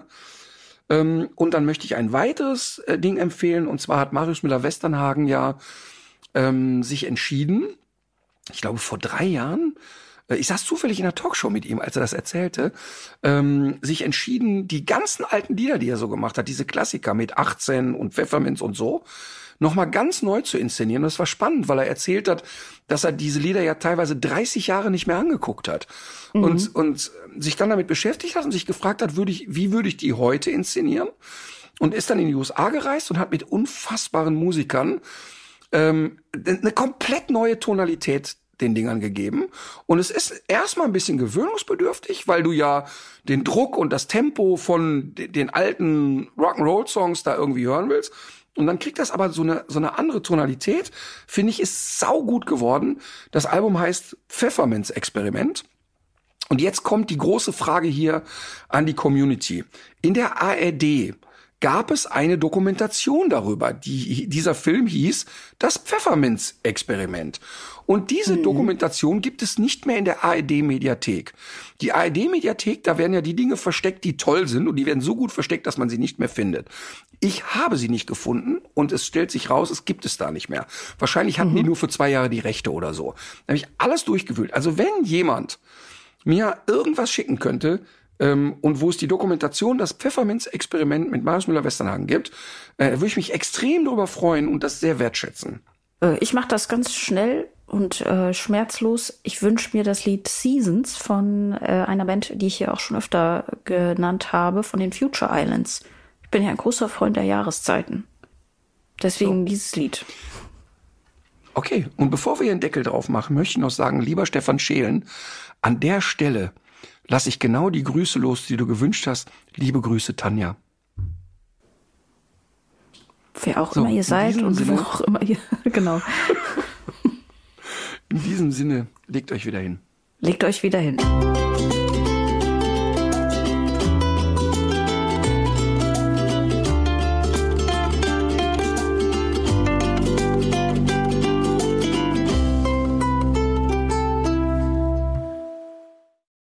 Dieser Podcast ist eine Produktion der Audio Alliance.